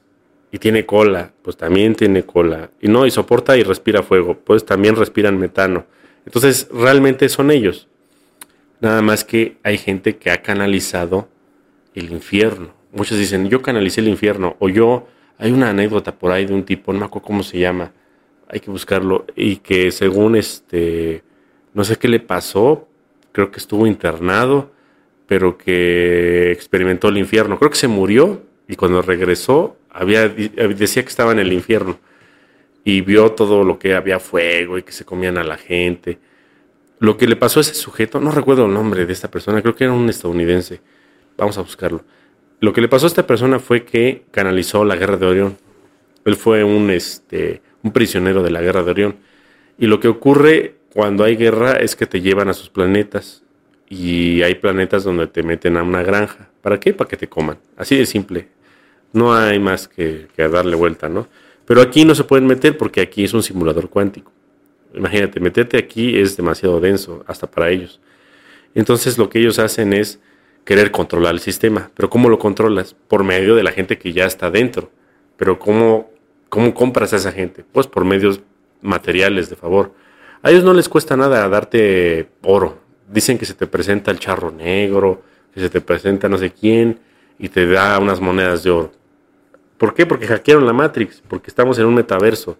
Es como si Mark Zuckerberg le quiere meter al metaverso un edificio y de repente aparece. Pues sí que puede porque él nada más es su programa, él lo creó, ¿no? El metaverso Facebook. Entonces ya le mete ahí y ya, pues es lo mismo que ellos hacen. No hay más, o sea, el dinero que ustedes ven ni siquiera es físico. O sea, estamos en la tercera dimensión, para nosotros es física. Pero pasada la quinta, la tercera no es física, es nada más un programa. Así de simple, así entiéndanlo. Ahora, los sirianos, bueno, los sirianos es otro boleto. Son este es un imperio, ¿no? Y depende qué sirianos vengan. Hay unos dicen, no, es que son cetáceos, no, que son felinos, no, que son aviares. Tienen un montón de, diversidad porque ellos no, no colonizan, como les decía, por medio de, quitar y destruir, sino que ellos colonizan al meterse las almas, las meten a, encarnar a un mundo para que se haga siriano. O sea, si ellos vienen, por ejemplo, un mundo, eh, hagan de cuenta que el planeta Tierra es virgen no hay este, no han llegado a nadie, hay lemurianos. Pues los sirianos vienen y encarnan en lemurianos para poco tiempo después, en unos miles de años, hacer el planeta que pertenezca al imperio siriano. Eso pasó aquí, de hecho eso sí pasó, pero hubo una rebelión. Aquí los sirianos eh, los mandaron no porque quisieran encarnar aquí, sino los mandaron como prisioneros de guerra, porque ellos ya estaban hartos de que los manden a encarnar a planetas para colonizarlos. Y ellos se rebelaron. Y aquí mandaron a los que se habían rebelado. Pero ellos pertenecían a las guerras de Orión, o sea, son atemporales. Entonces, por eso hay muchos problemas aquí. Hay mucha gente perturbada. No saben ni de, ni de dónde viene ni de dónde va. Entonces, bueno, vamos a pasar con la pregunta final. ¿Quién es Abraham? Abraham, el patriarca. Abraham, el creador de las tres religiones abrámicas Ok, bueno, eh, la historia de Abraham pues, la pueden encontrar en cualquier lado, no vamos a hablar de su historia, ¿no? Pero fue una persona con capacidades psíquicas muy grandes. Él podía canalizar tremendamente entidades de todo tipo. Y ese es el gran problema que existe para canalizar. Eh, las personas que canalizan, si no tienen ese filtro que, que existe en cada quien, que es la conciencia, si ustedes no lo pasan por su conciencia, nada más van a canalizar a cualquiera. Puede ser un arconte, un reptiliano, una inteligencia artificial, el siniestro gobierno, no sabemos qué es, y ustedes van a replicar lo que ellos quieren. Nada más ustedes son un repetidor de señales. Ahora, hay gente que sí puede canalizar jerarquía, pero la jerarquía no se muestra ante cualquier idiota. Eh, la jerarquía se, se, va a canalizar a través de una persona que tenga rectitud, que haya demostrado ser una persona que puede llevar a cabo una misión en, en varios planetas, en varias matrix, en varias dimensiones, y que ha sido, pues digamos, su reputación lo precede. Porque las jerarquías mismas no, por frecuencia no te pueden ver. O sea, si, si tú quieres canalizar, a, por ejemplo, a, mm, no sé, digamos, un felino, ese felino no te puede ver porque tú estás muy denso. Simplemente por frecuencia no te entra. Entonces, cuando tú elevas tu frecuencia y ese felino la baja, entran a una, digamos, una, parecida y ahí hay una canalización. Pero la mayor parte de las personas dicen canalizar y simplemente acceden a realidades del siniestro gobierno. Son este, hologramas, son pesadillas o son este, hombres de negro controladores de aquí del sistema, de las puertas traseras, como le digan. Ahora, Abraham no sabía de todo esto. O sea, él pues nació en una época donde todavía usaban guaraches y pues tenían que arrear ahí a las ovejas. Entonces para él era fácil manipularlo. Entonces a él se le hizo un camino manipulado por el gobierno secreto. El gobierno secreto de la actualidad, de los de, ahorita. Entonces ellos para crear un bucle de control, regresan en el tiempo a esas épocas y se introducen como un dios y le dan las tablas de no sé qué, ah, fue a Moisés, ¿no? Pero le dan las, este, le dan la, la, capacidad de, de, de, escribir todo lo que escribió y de canalizar todo lo que canalizó, ¿no? Por ahí creo que de repente le dijeron, mata a tu hijo, ¿no? y dice, ahorita lo mato, ¿no? Y imagínate, o sea, le estaban, le estaban haciendo creer una dualidad, o sea, o era malo o era bueno Dios, pero era pura tecnología. Tú mismo lo has dicho, es pura tecnología. ¿Cómo sé que, fue el siniestro gobierno de ahorita? Porque ya hemos dicho que la, que la Biblia, el Antiguo Testamento, está escrito con el chat GPT 7, 8, no me acuerdo cuál era. Entonces, significa que la Biblia fue creada en estos años alrededor de estos años. No sé si ya el chat GPT-4 nos los dan como basura, pero yo creo que eso ya fue creado hace tiempo. Ahora, ahí les va una anécdota muy buena. Hubo un tipo, no me acuerdo su nombre, la verdad yo soy malo para los nombres, pero mira, fue una persona que estuvo en el siniestro gobierno en los ochentas. Y él estuvo en un lugar ahí, pues, en, en donde tenían ahí las máquinas del tiempo y tenían toda la tecnología. Y él vio una gráfica, o sea, la vio así en la pared, vio una gráfica así X y Y, o sea, el plano XY, ¿no? Una gráfica. Y venía una oscilación, tipo seno o un coseno, ¿no? Así sube y baja. Y venían las fechas, los años. Y él se acercó y dice, y, y él apenas estaba como que, pues digamos que no era de los más, este, ¿cómo diríamos? los del siniestro gobierno, los, digamos, los de los más profundos, los que, ah, los que tienen más injerencia, les borran la memoria para que no puedan hablar. O los matan. O no sé qué les hacen. Le dice Corey Good que les hacen el 20 y atrás. 20 y atrás es que dejan que eh, recurran 20 años de servicio y los regresan a su, a su edad anterior. O sea, por ejemplo, si te abducen a los 20 años, tú tienes 20 años de servicio. De los 20 a los 30 y de los 30 a los 40 tienes 20 años de servicio, a los 40 te, vuelven a agarrar, te, tu cuerpo físico lo desintegran y te regresan tu conciencia a un cuerpo joven, que más o menos tenga 20 años, y te reinsertan en la, época que te abdujeron. Si te abdujeron en el 1999 y digamos pasaron, te vuelven a regresar ahí y tú no te das cuenta. Bueno, si te das cuenta, si tú estás despierto, te das cuenta lo que le pasó a Corey Wood. Entonces tú te usaron, o sea, eres, eres como, como una persona que nada más fue una herramienta.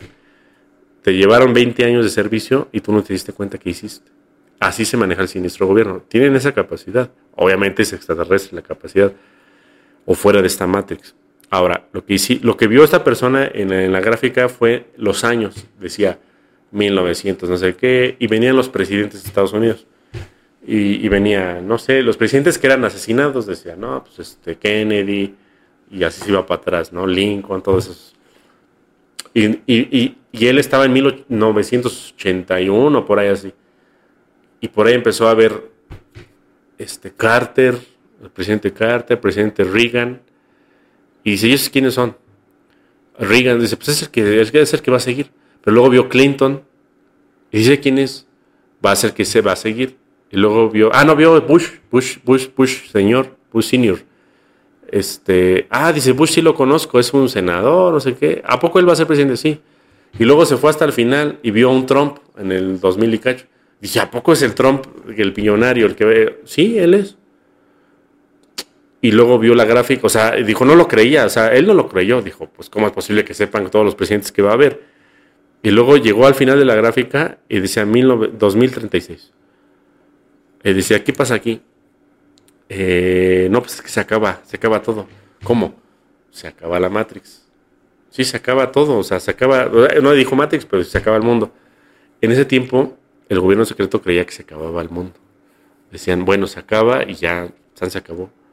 Ellos creían que era por medio de la guerra nuclear o que caía un asteroide. Entonces ellos fue cuando empezaron a abrir los portales a Marte y los viajes a Marte. Si te das cuenta, los viajes a Marte, bueno, los viajes a la Luna cesaron como en los 70 y después hubo puros Voyager y ya no hubo nada, ninguna sonda buena. O sea, si se gastaban tanta lana en ese tiempo, que en ese tiempo no ocultaban tanto, decías, mira, cuántos cohetes Apolo, cuántos cohetes echaban a la luna según, entre comillas, y luego qué, este, y lo demás qué, o sea, después de eso, ¿qué, es, ¿qué ocurrió? O sea, ya no echaban ningún cohete. Lo que hicieron fue los proyectos ocultos que iban a Marte, porque dijeron, bueno, si, si esto se va al carajo, vamos a irnos a Marte. En Marte hicieron los mismos experimentos del tiempo y vieron que también se acababa la Matrix en Marte. Entonces dijeron, aquí hay un problema parece ser que si nos venimos a Marte también se acaba el mundo. ¿Qué es lo que ocurre? Fue cuando descubrieron ruinas, ruinas en Marte, hay un montón de pirámides, hay un montón de... pero son muchísimo, muy antiguas, tendrán por lo menos unos 100 mil años o más, un millón quizás. Entonces ahí vieron que esas ruinas hubo un cataclismo. Entonces dijo, bueno, a lo mejor va a ocurrir algo igual. Se fueron a varias partes del sistema solar y encontraron otras civilizaciones. Fue cuando se empezó a hacer como, como que una alianza entre civilizaciones porque pues encontraron otras personas que son residentes del sistema solar, no, son que, no es que sean externos, son, son gente de aquí. Y, les, y ellos mismos compartieron la información, sí, sabes que va a haber un evento. Algunos les dicen salto cuántico, otros les dicen apocalipsis, lo que sea. Ok, vámonos a Alpha Centauri, porque la verdad, pues queremos ya salvarnos de esto. Cuando fueron al Alpha Centauri, ahí encontraron que ya había pasado un suceso parecido. Por eso pudieron ingresar a ese sistema, porque si no, no nos hubieran dejado. Y se establecieron en Alpha Centauri, donde también encontraron a gente sobreviviente de un cataclismo. Lo que ocurre es que son micronovas. Y esas micronovas, digamos, desde el aspecto físico, para nosotros es la destrucción de lo físico. Pero para, si tú estás en una frecuencia más elevada, es una ascensión. Es algo que no, todavía no se entiende. Entonces, bueno, ya me fui muy lejos, ¿no? La idea era de Abraham. Ahora, Abraham, pues lo, lo, usaron, lo usaron como un trapo. Dijeron, bueno, haz esto, haz lo otro. Y de ahí se creó la, la religión de control, que es controlada desde esta época. Desde esta época se controlan todas las demás épocas. Entonces hay que entender que es un control que es tecnológico. Pero no lo controla nada más el siniestro gobierno, lo controlan gente que está por arriba del siniestro gobierno. ¿A quién? Los reptilianos. ¿Y quién controla a los reptilianos? Los Chopats. ¿Y a quién controlan los Chopats? La inteligencia artificial que le llamamos, este, pues podría ser una inteligencia cósmica, el demiurgo, no sé cómo decirle. Es una entidad que controla ya todo el universo físico. ¿no? Entonces, Estamos hablando de un control sobre un control sobre un control sobre un control. Estamos sometidos en un umbral de un umbral de un umbral. Entonces, para salir de esto es realmente difícil, yo lo sé. Pero bueno, no sé si hay alguna otra pregunta. ¿Qué prosigue, mi hermano? Es, eh, digo, me voló, me voló la, la, mente, ¿no? El hecho de pensar en los viajes, en las posibilidades, en el mecanismo que existe. Pero fíjate que, eh, o sea, hasta cierto punto tiene sentido lo que vas comentando. ¿Cómo es posible que conozcan o que operen o que existan en, en diferentes como momentos o situaciones? Bueno, pues está ocurriendo ahorita. Digo, creo que eh, también eh, es cierto que no, no, no, vamos dando datos porque no queremos como eh, decir esto va a ocurrir y luego no ocurre. O sea, más bien lo que queremos hablar es como de la generalidad que cada quien vaya buscando su propia verdad. O sea, ese es el punto al final del día. Te, estoy enseñando a, a, nadar, pero no para que nades de la forma en que te enseñé. Si te acoplas de alguna manera, lo haces y listo, cumples la función de nadar. Ese es el, ese es el punto. Entonces, eh, ahorita que estabas hablando de eso, fíjate que una de las, conozco por ahí una persona, es, escuché el podcast y, de hecho nos decía, bueno, pues si están diciendo ustedes que la Agenda 2030 se está moviendo hacia una realidad más cercana, pues entonces renuncio a mi trabajo, pues entonces empiezo a vivir mi vida, pues entonces pues me, alejo y, digo, va. Pero es parte de lo que estamos hablando. No queremos ser dogma.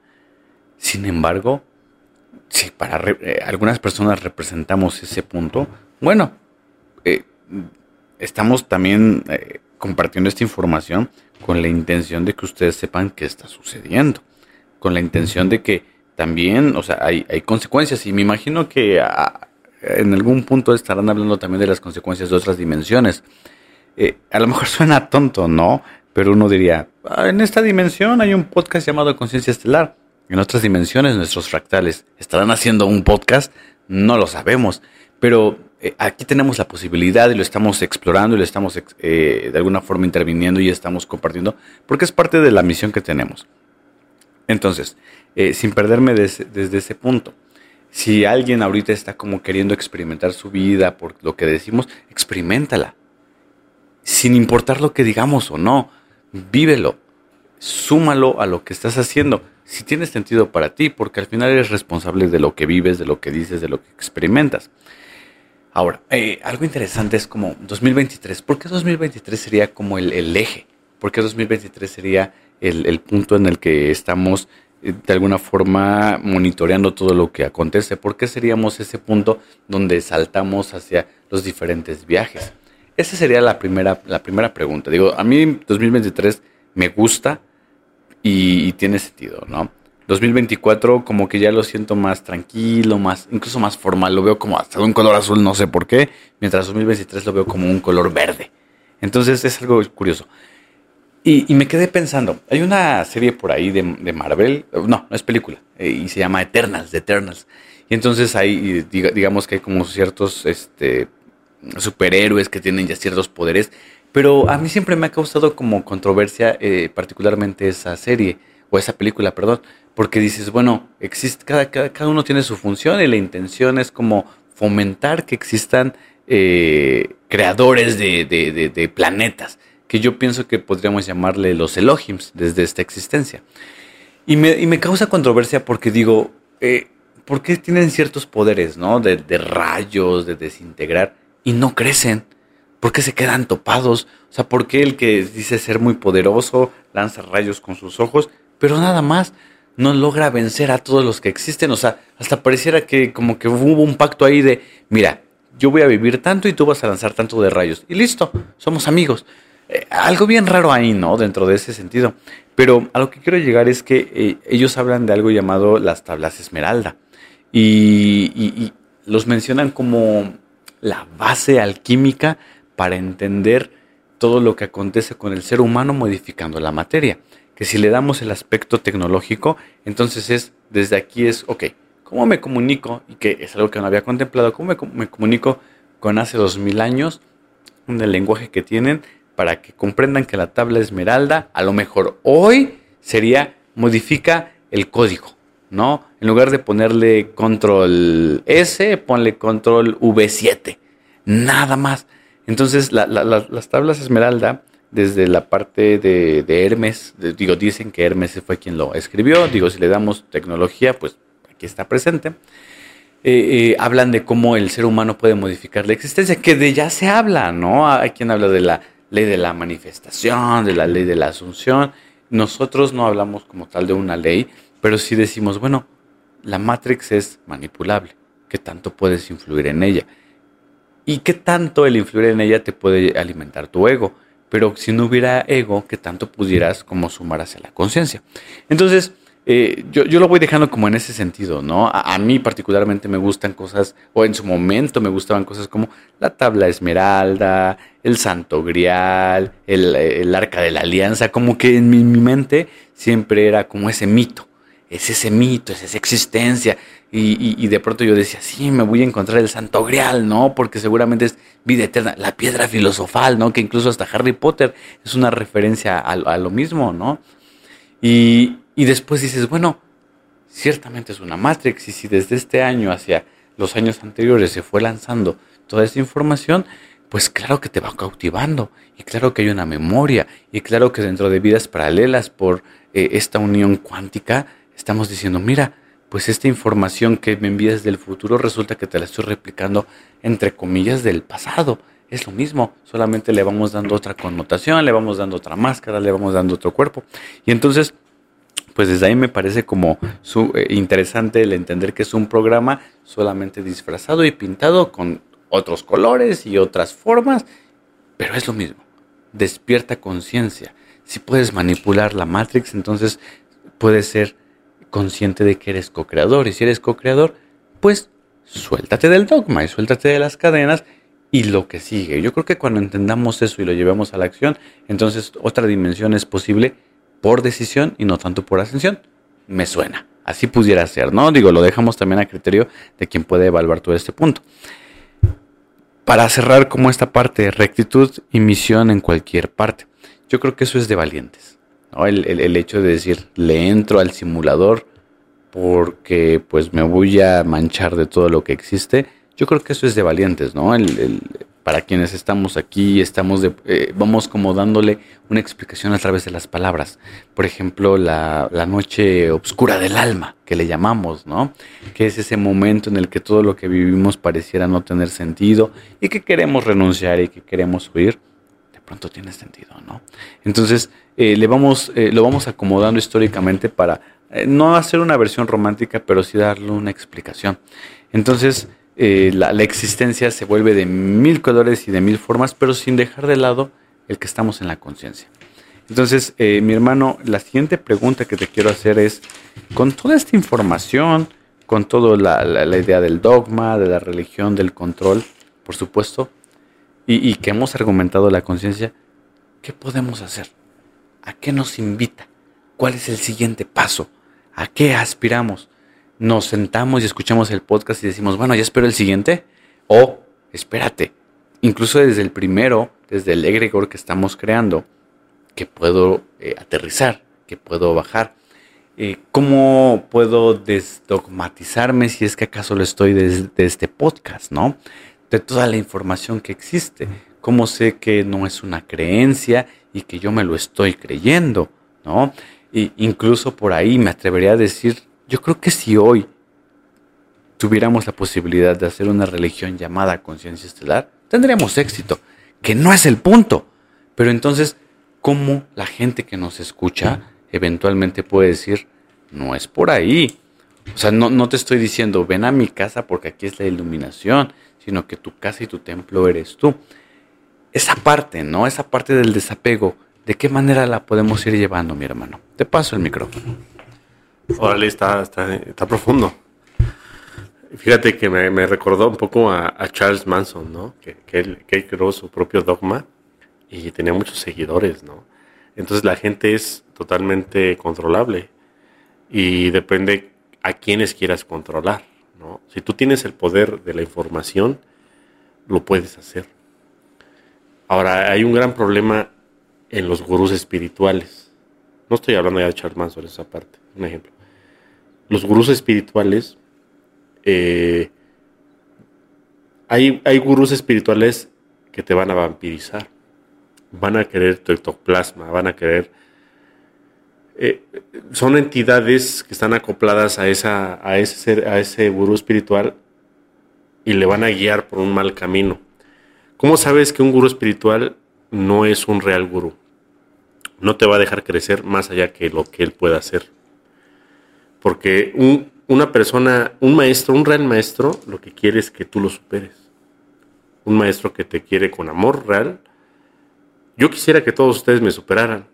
¿Por qué? Porque así yo me libero de, esta Matrix. Esa es la verdad. El día que uno de ustedes pueda hablar aquí y superarme en cualquier aspecto, ese día yo me retiro y ese día yo estoy feliz porque yo ya por fin puedo morir tranquilo. Pero los gurús espirituales no lo ven así. Ellos dicen, ¿sabes qué? Yo te topo porque tú no puedes ser más que yo. Tú no puedes saber más que yo. Y, eso hace que ni tanto el alumno ni tanto el maestro, entre comillas, puedan aprender. Eso es básico. Eso es básico para cualquier escuela en la que ustedes estén, cualquier libro que ustedes estén leyendo, cualquier persona que conozcan y que les esté enseñando. ¿Sale? Ahora vamos un poquito para atrás, un poquito para atrás de lo que te has hablado, que hubo un montón de información. Eh, dices que alguna persona por ahí dijo renuncio a mi trabajo. Eh, sí y no, o sea, ¿por qué no? O sea, el decir que ya, ya no me agrada algo, ¿cuándo voy a esperar a, que, a cambiar? mañana, pasado, en un año, en 100 años, hoy mismo, hoy mismo. Si yo ya no creo en lo que creo y creo en otra cosa, hoy es el día de hacerlo. Ahora, no estamos diciendo que crean absolutamente todo lo que decimos, sino que ustedes creen su propia realidad, porque como ya les dije, la realidad que ustedes creen es la realidad que les va a hacer crecer en conciencia, sea o no verdad, sea o no virtual. Ahora, mmm, la tabla esmeralda y todo esto, ¿no? Eh, sí, lo del arca de la alianza, el santo grial, mira, ¿sabes qué? Yo creo que tenemos muy dogmatizado eso. Nosotros creemos que, o sea, de nuestras vidas pasadas, la arca de la alianza era como que, uff, este, lo máximo. Simplemente era un condensador de energía que estaba en la pirámide. De, este, no, no me acuerdo en cuál estaba, en la de, la más grande, de las de Egipto. Giza o qué, pues la de Kefren, no me acuerdo, una de esas. Y lo que hacía era condensar la energía de la ionosfera. Es, las pirámides eran un, eran una, este, era una máquina de, de, energía y una máquina de conciencia, ambas. Pero daban energía gratis o energía libre a todo el pueblo de Egipto y a todos los lugares del mundo donde quisieran mandar la energía. Ahora, nosotros dogmatizamos ese aparato porque ya no lo comprendimos. Nosotros sabíamos que podía hacer muchas cosas, pero el día que alguien se lo llevó y que se lo llevaron por el mar, este, el mar rojo y lo pasaron y luego se lo llevaron a no sé dónde y quien lo tenía hacía muchas cosas. Eso es un dogma porque nosotros todo el tiempo pensamos que eso era lo máximo que podía haber. Ese era el tope de máximos, ¿no? El Santo Grial también es el tope de máximos. Siento que nada más son artefactos que para alguien de la federación pues es como una USB ahí en su escritorio, o es como unos zapatos, o sea, para un, son unos zapatos pleiadianos, a lo mejor te hacen volar como Hermes. Entonces, es nada más una perspectiva diferente. Estamos aquí con, como en la edad de piedra. Ahora, mm, me acordé mucho también de, de Philip K. Dick, que es el autor de Blade Runner, bueno, del guion de Blade Runner, de El hombre en el alto castillo, de la película esta más nueva que se llamó Los agentes del destino, que es de los hombres de negro. Todas esas son recomendables eh, con Matt Damon. Ya se los he recomendado, creo, pero mira, eh, nos pusimos a investigar de, esta persona y empezamos a mandar un poco de información en los grupos. Y este, y esta persona eh, dice que cuando empezó a, entre comillas, a enloquecer, que más bien empezó a despertar conciencia, aprendió a hablar griego de la nada. Él podía hablar, griego, pero griego antiguo. Él hablaba un, idioma y nadie entendía. Ni los griegos decían, oh", hasta que un experto dijo, es griego antiguo. ¿Cómo lo obtuvo? Pues porque tuvo conexión con una, una fractal paralela que estaba encarnada en la Grecia antigua. Entonces, luego dijo, yo soy un apóstol. Yo, yo, yo, yo soy un apóstol, algo así dijo. Ahora, para esto hay que entender que los apóstoles fueron 12. Ok, son 12 apóstoles, ¿no? Ahora, cada apóstol representaba una federación galáctica que vinieron a, digamos, a enmendar eh, problemas que tenían. Son 12, son 12 federaciones galácticas que tienen problemas y que vinieron a, digamos, a limar asperezas en este simulador cuántico. Haz de cuenta, imagínate, no sé, yo soy un arcturiano y yo soy otro, un reptiliano. Y nos queremos, si nos vemos en, de frente a frente, te mato. No te puedo ver. Si te topo, te mato. Ahora, ¿cómo podemos limar asperezas? No podemos porque te mato. Ok, bueno, vamos a meternos al simulador y tú vas a ser mi hija, mi hijo, y de ahí nos vamos a llevar de la fregada, pero nos vamos a curar. Bueno, esa era la idea del simulador. Ya sabemos que no funciona. Pero para eso, los 12 apóstoles representaron a las 12 federaciones. Ahora, cada apóstol tenía 12 acoplamientos de seres. O sea, tenías 12 por 12. 144 guías que estuvieron acoplados ahí con ellos. ¿Sale? Por eso mucha gente puede recordar las vidas pasadas de los apóstoles. Yo mismo puedo recordar algunas. Porque estuvimos encarnados o acoplados. ¿Para qué? Para aprender y para poder enseñar ahora o enseñar en un futuro. Entonces, no significa que, que la gente que se sienta, digamos, yo, dicen, yo me siento apóstol. Bueno, a lo mejor hay gente que miente, pero hay gente que estuvo acoplada Ahora, hay muchas vidas que son públicas. Son vidas públicas porque son vidas donde se aprende mucho. Entonces, esas vidas tú te puedes acoplar y aprender. Pago por evento. Tú no, digamos, por entrelazamiento cuántico sí influyes por, por ver. Nosotros sabemos que tú al ver influyes en lo que la realidad y si volteas tus ojos a otro lado se comporta diferente. Entonces, si influyes en esos eh, acoplamientos, tienes que firmar un contrato para poder tú, no sé, acoplarte a Cleopatra o a Julio César, que varios dicen, no, es que yo fui Cleopatra, porque son vidas públicas, entonces son pagos por eventos, entonces tú, tú ahí, digamos, como que aprendes muchas otras cosas. Son lo que llamamos guardianes o, ¿cómo le dicen? Este, ángeles de la guarda, entidades que están junto a ti aprendiendo ¿no? en tus vidas. Entonces es un problema hacer una vida pública porque tú empiezas a llamar entidades que quieren experimentar eso que tú viviste. Es un problema, pero tú te tienes que comprometer a eso cuando tú te empiezas a ser público. Porque la gente quiere regresar a entender por qué rayos hiciste lo que hiciste. Seas bueno o seas malo. Gengis Khan tiene un montón de acoplamientos también.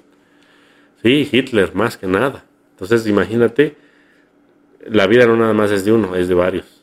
Porque es un simulador. Es como si tú, es como, tú juegas un videojuego y no, no sé si has visto en Twitch que cuánta gente los ve los videojuegos, ¿no?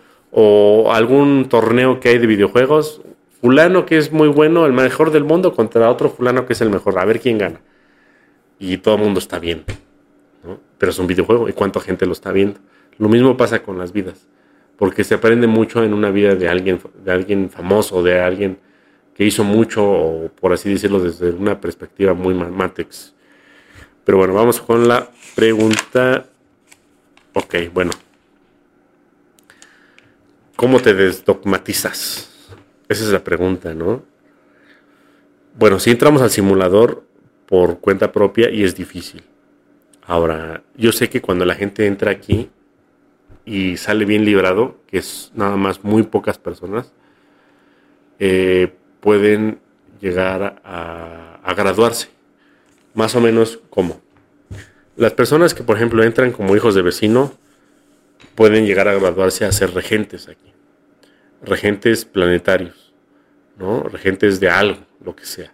Puede ser de, un bosque, del mar, regentes de una civilización, ¿no? De ahí ya hablamos un poco más. Si tú eres regente de una civilización, ya te toca más, pero no, no, lo, no lo vas a hacer, digamos, en físico, tiene que ser en astral, porque en astral tú puedes mover más más o menos en astral es como que tú le mueves al teclado y tú juegas un Age of Empires.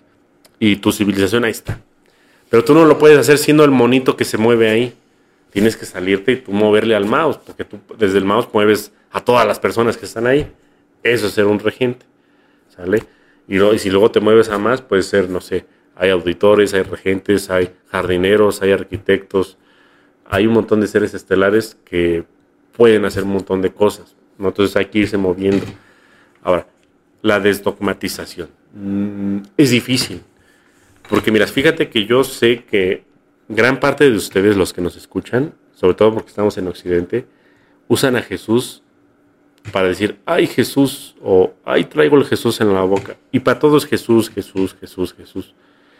Y no sé, a veces hasta me hartan de tanto Jesús. Ya lo usan como si fuera algo así nada más robotizado. Eh, siendo que el mismo Jesús pues está, creado por el siniestro gobierno, ni siquiera, ya les expliqué cómo lo fueron amalgamando. Entonces, tienen que ustedes entender de dónde vienen los dogmas, de dónde viene la real historia, que ni siquiera existe, toda la historia está truqueada, truqueada por así decirlo, no, no es real. Entonces ustedes deben de entender eso, creerlo, creer, o sea, no creer más bien, no creer en nada, dudar de todo y solo creer en ustedes mismos, lo que su intuición les diga. Usen su intuición, porque si ustedes no saben usar su intuición, les van a engañar hasta para darles el cambio, hasta por cualquier cosa les van a engañar, van a ser sumamente manipulables. El día que ustedes usen su intuición, algunos les dicen el tercer ojo, o como sea, van a poder entender quién les engañan, quiénes obran en su contra, quiénes quieren manipularlos, quiénes los quieren ver en la calle y quién es lo contrario. Quién es gente buena, quién es gente que viene con bien, para el bien, para, para crecer en conciencia. Entonces usen esa herramienta. Yo sé que es difícil porque nunca la han usado. Es un, músculo, un órgano que nunca han usado. O algunos sí, no sé, igual, algunos de ustedes están bastante evolucionados. Algunos que nos han llegado a los grupos, yo considero que están bastante evolucionados. Pero los que no se sientan así, ejerzan ese, e, eso, ¿no? O sea, es como dicen, bueno, tengo los bracitos bien flaquitos, quiero verme más fuerte. Haz, haz, haz brazo, canijo. No hay otra forma, o sea, no va a llegar alguien con su varita mágica y te va a dar unos brazotes usen ese músculo que no usan, que es el, tercer ojo, la pineal, ¿no?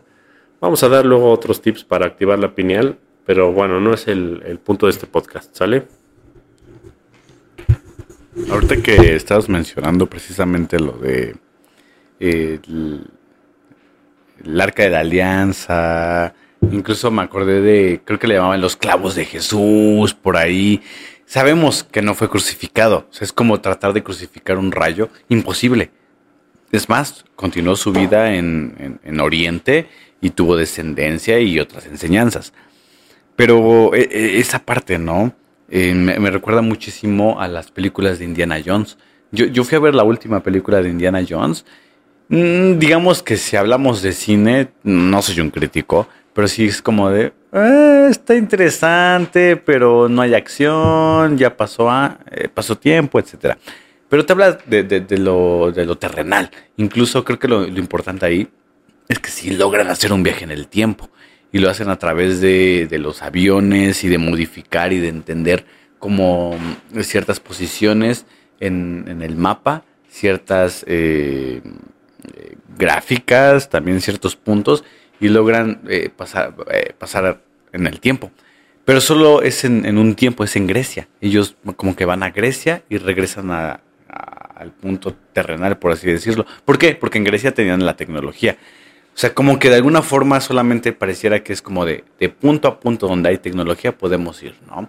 Eso es lo que proyecta Indiana Jones y, lo quiero como hablar de lo terrenal, porque también está, creo que las calacas de no sé qué y, están como los, los cráneos que son como de vidrio y luego también del Santo Grial y, y, bueno, como que habla de todo ese misticismo que de alguna forma perdura y, yo creo que esas películas están hechas como para recordarnos que alguna vez hubo una huella de toda esa tecnología y no olvidarla, pero pudieran dejarlo de alguna forma en, el punto de, todo el dogma, ¿no?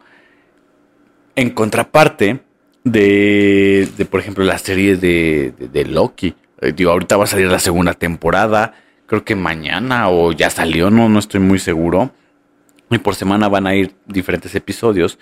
Y entonces, eh, al menos por lo que dan a entender de alguna forma los spoilers, es que cada quien es su propio universo. Así, tal cual, ¿no? O sea, Indiana Jones, donde pues ya nos dijeron que existe el, Santo Grial. Vamos a buscarlo. Contra Loki. Cualquier cosa es posible. O sea, eh, están como en esa balanza, ¿no? ¿Qué quieres? O sea, como ser humano, ¿qué es lo que tú deseas? ¿Qué es lo que tú te, te gustaría apreciar el día de hoy? ¿Quieres algo donde te estoy diciendo, ama, créete en la fe, desarrolla, piensa, explora, eh, date cuenta. O, por otro lado, te doy un, un, un, papel, te doy eh, un espacio donde tú puedas crear. O asume o acepta lo que existe como de, manera tecnológica, o desde esa tecnología desarrolla lo que tú quieres. Porque si la imagínate que estás en el año 1500, por decir algo, y la tecnología te llega y la asumes, bueno, te quedas ahí. Pero si te llega la tecnología y dices, yo puedo crear desde esa inspiración algo diferente, pues entonces estás manifestando y estás materializando algo totalmente eh, diferente que va a aportar a la humanidad. Yo creo que es eso, ¿no? Y lo mismo ahorita, año 2023. Acepta lo que quieres, acepta lo que tienes, acepta lo que existe o imagínate que las posibilidades, incluso eh, incluyendo de alguna forma la inteligencia artificial, te permite crear lo que tú deseas. O sea, a ver, y se los pregunto así directamente para los que escuchan, ¿cuántos de ustedes se han metido a Bard o a el chat GPT y han creado algo? ¿Ok? Y ahí han creado alguna imagen, alguna sonata, algún poema, han, estado en la parte del arte, porque ya tienen la tecnología y no hace nada. Entonces, ¿qué te hace diferente? Eh, dices, oh, soy, soy Dios en, en creación, soy Dios en acción. Pero si no puedes crear incluso cuando te están dando una herramienta tecnológica, entonces, ¿qué nos está diciendo que en tu vida estás creando como tal? Poniéndole el lado tecnológico y el lado Matrix. Pero por otra parte, ciertamente, como lo decíamos en el astral, estás creando y estás haciendo y estás funcionando y estás resolviendo. Y también tiene el sentido y también tiene la validez. Pero si desde la Matrix puedes crear, pues también es lo desde el astral. Y si ambos eh, partes suman, pues entonces vete hacia, hacia esa parte. Para terminar la, esta intervención, eh, en, el mundo Marvel normal había creo que cinco o seis gemas del infinito, ¿no? Y que las estaban colectando y que Thanos, etcétera. Pero de pronto llegan como al, universo de lo micro y al, universo de lo cuántico y entonces Loki se sorprende. O sea, yo, yo creo que somos, nosotros somos Loki, porque dice, bueno, ya, listo, tengo las gemas. Pero resulta que en ese mundo cuántico las gemas eran pisapapeles, ¿no? La, gema del alma era una piedrita cualquiera, ¿no? Y entonces dice, dame las gemas del infinito. Y se las daban y él decía, bueno, ya las tengo, pero no están teniendo efecto. ¿Por qué no tiene efecto, no? Si se supone que en el mundo en el que yo estaba funcionaban y te cumplían todos los deseos. Es la misma Matrix. Te está hablando, te está diciendo, te está informando. Y entonces dices, wow, las posibilidades. Lo estamos llevando hacia allá porque tenemos la capacidad mental, pero aún así recordemos que partimos desde la vida terrenal. Vamos a, aprender, a desaprender, a utilizar las herramientas que tenemos, como nuestro cuerpo, como nuestros, nuestros ancestros, como nuestra parte mental, como nuestra parte de vidas pasadas, como nuestra misión, y que todo eso nos esté llevando entonces, porque si no, nos vamos a quedar estancados, ¿no? Y tampoco busquemos hacerlo como un compromiso al final del día, si lo vamos a hacer, es porque por ahí estaba el, destino, entre comillas, el libre albedrío, que a lo mejor en ese punto no es tan libre, porque así tenía que ir la historia. ¿no? Mi hermano, sobre esta reflexión, te paso el micrófono. Ok, bueno, está bien eso de las gemas. Las gemas del infinito en ese mundo de Loki serían como las pantuflas del Pleiadiano, ¿no? Algo así. O sea, imagínate, o sea, un, un, este, un iPhone Pro Max, no sé qué, tú dáselo a, no sé, a un griego antiguo, pues le va a servir nada más de pisapapeles, ¿no? Lo mismo de, de, atrás para adelante como de, adelante para atrás, ¿no? O sea, todo va para su cada cual. Entonces, hay que entender que nosotros estamos en el tiempo que debemos de estar. Nuestra conciencia eh, va a visualizar lo que deba visualizar para aprender lo que debamos de aprender. Ahora, el problema es de que no somos conscientes. Cada que aprendemos o cada que nos equivocamos, no, no somos conscientes, sobre todo de las equivocaciones. Yo creo que la gran parte de nosotros aborrece equivocarse y realmente las equivocaciones es donde más se puede aprender. Cuando nosotros nos equivocamos conscientemente, podemos saber que a la siguiente no nos vamos a equivocar en lo mismo.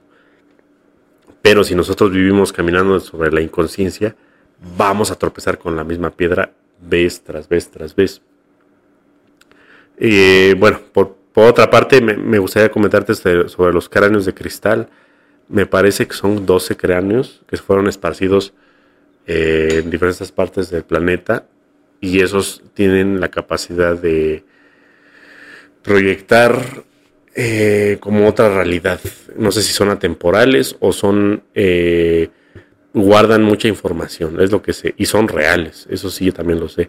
Son como dos o tres que hay este, descubiertos, pero son doce los que están, este, bueno, fueron creados en su momento.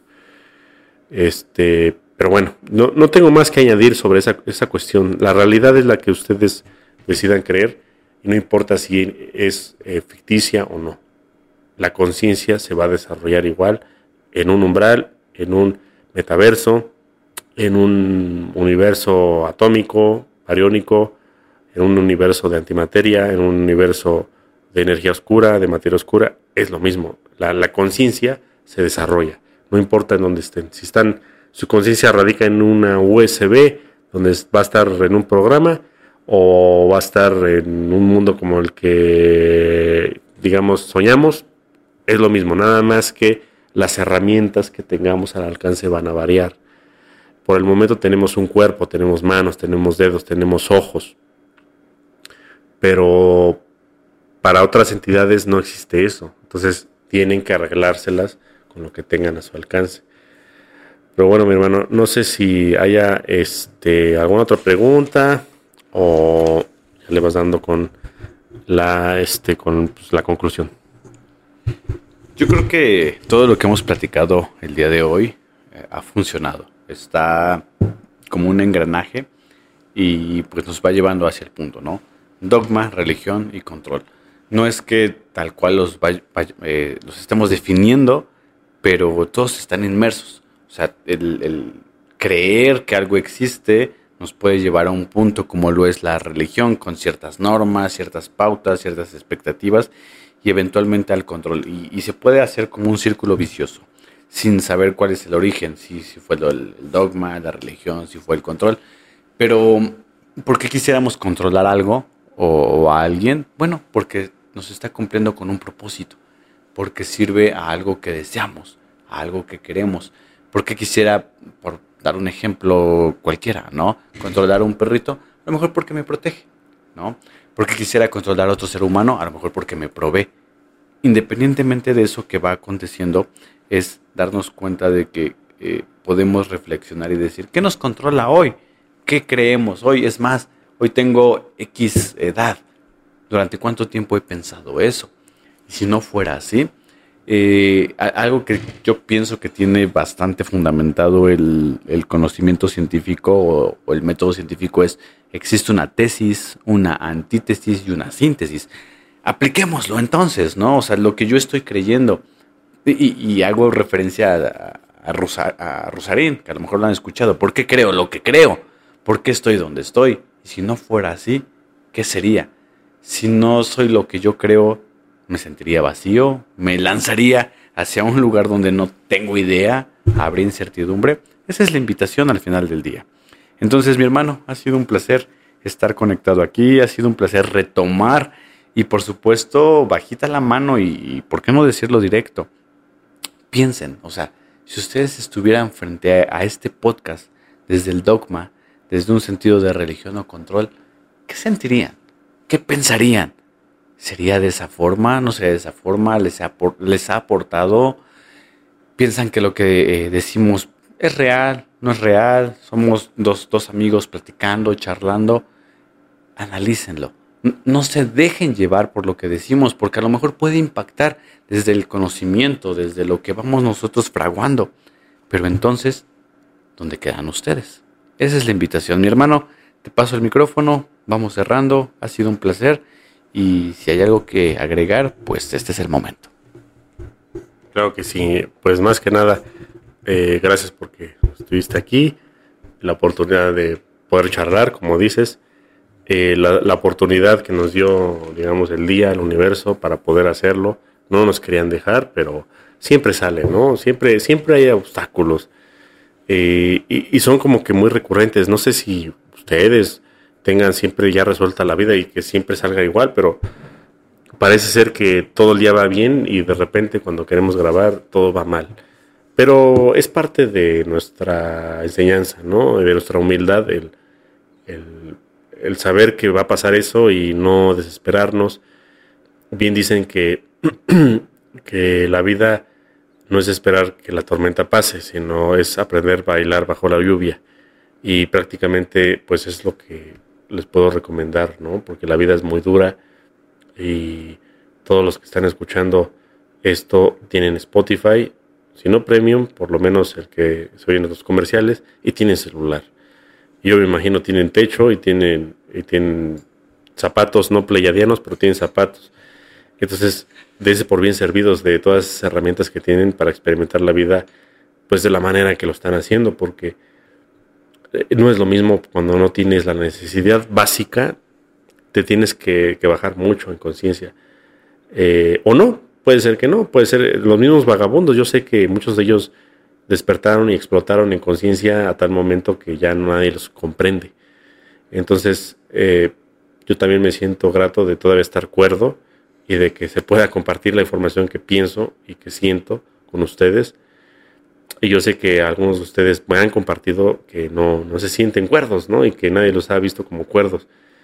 Pero por alguna razón nos reunimos, estamos en sintonía y sabemos que va a haber un cambio, ¿no? O sea, el, el, mundo no puede ser tan maldito, no puede ser tan maligno, no puede ser tan tanto de miedo, o sea, eso no es natural, eso no es real, esos son hologramas. Entonces ustedes entiéndanlo, acómplenlo y creen su realidad, créanlo.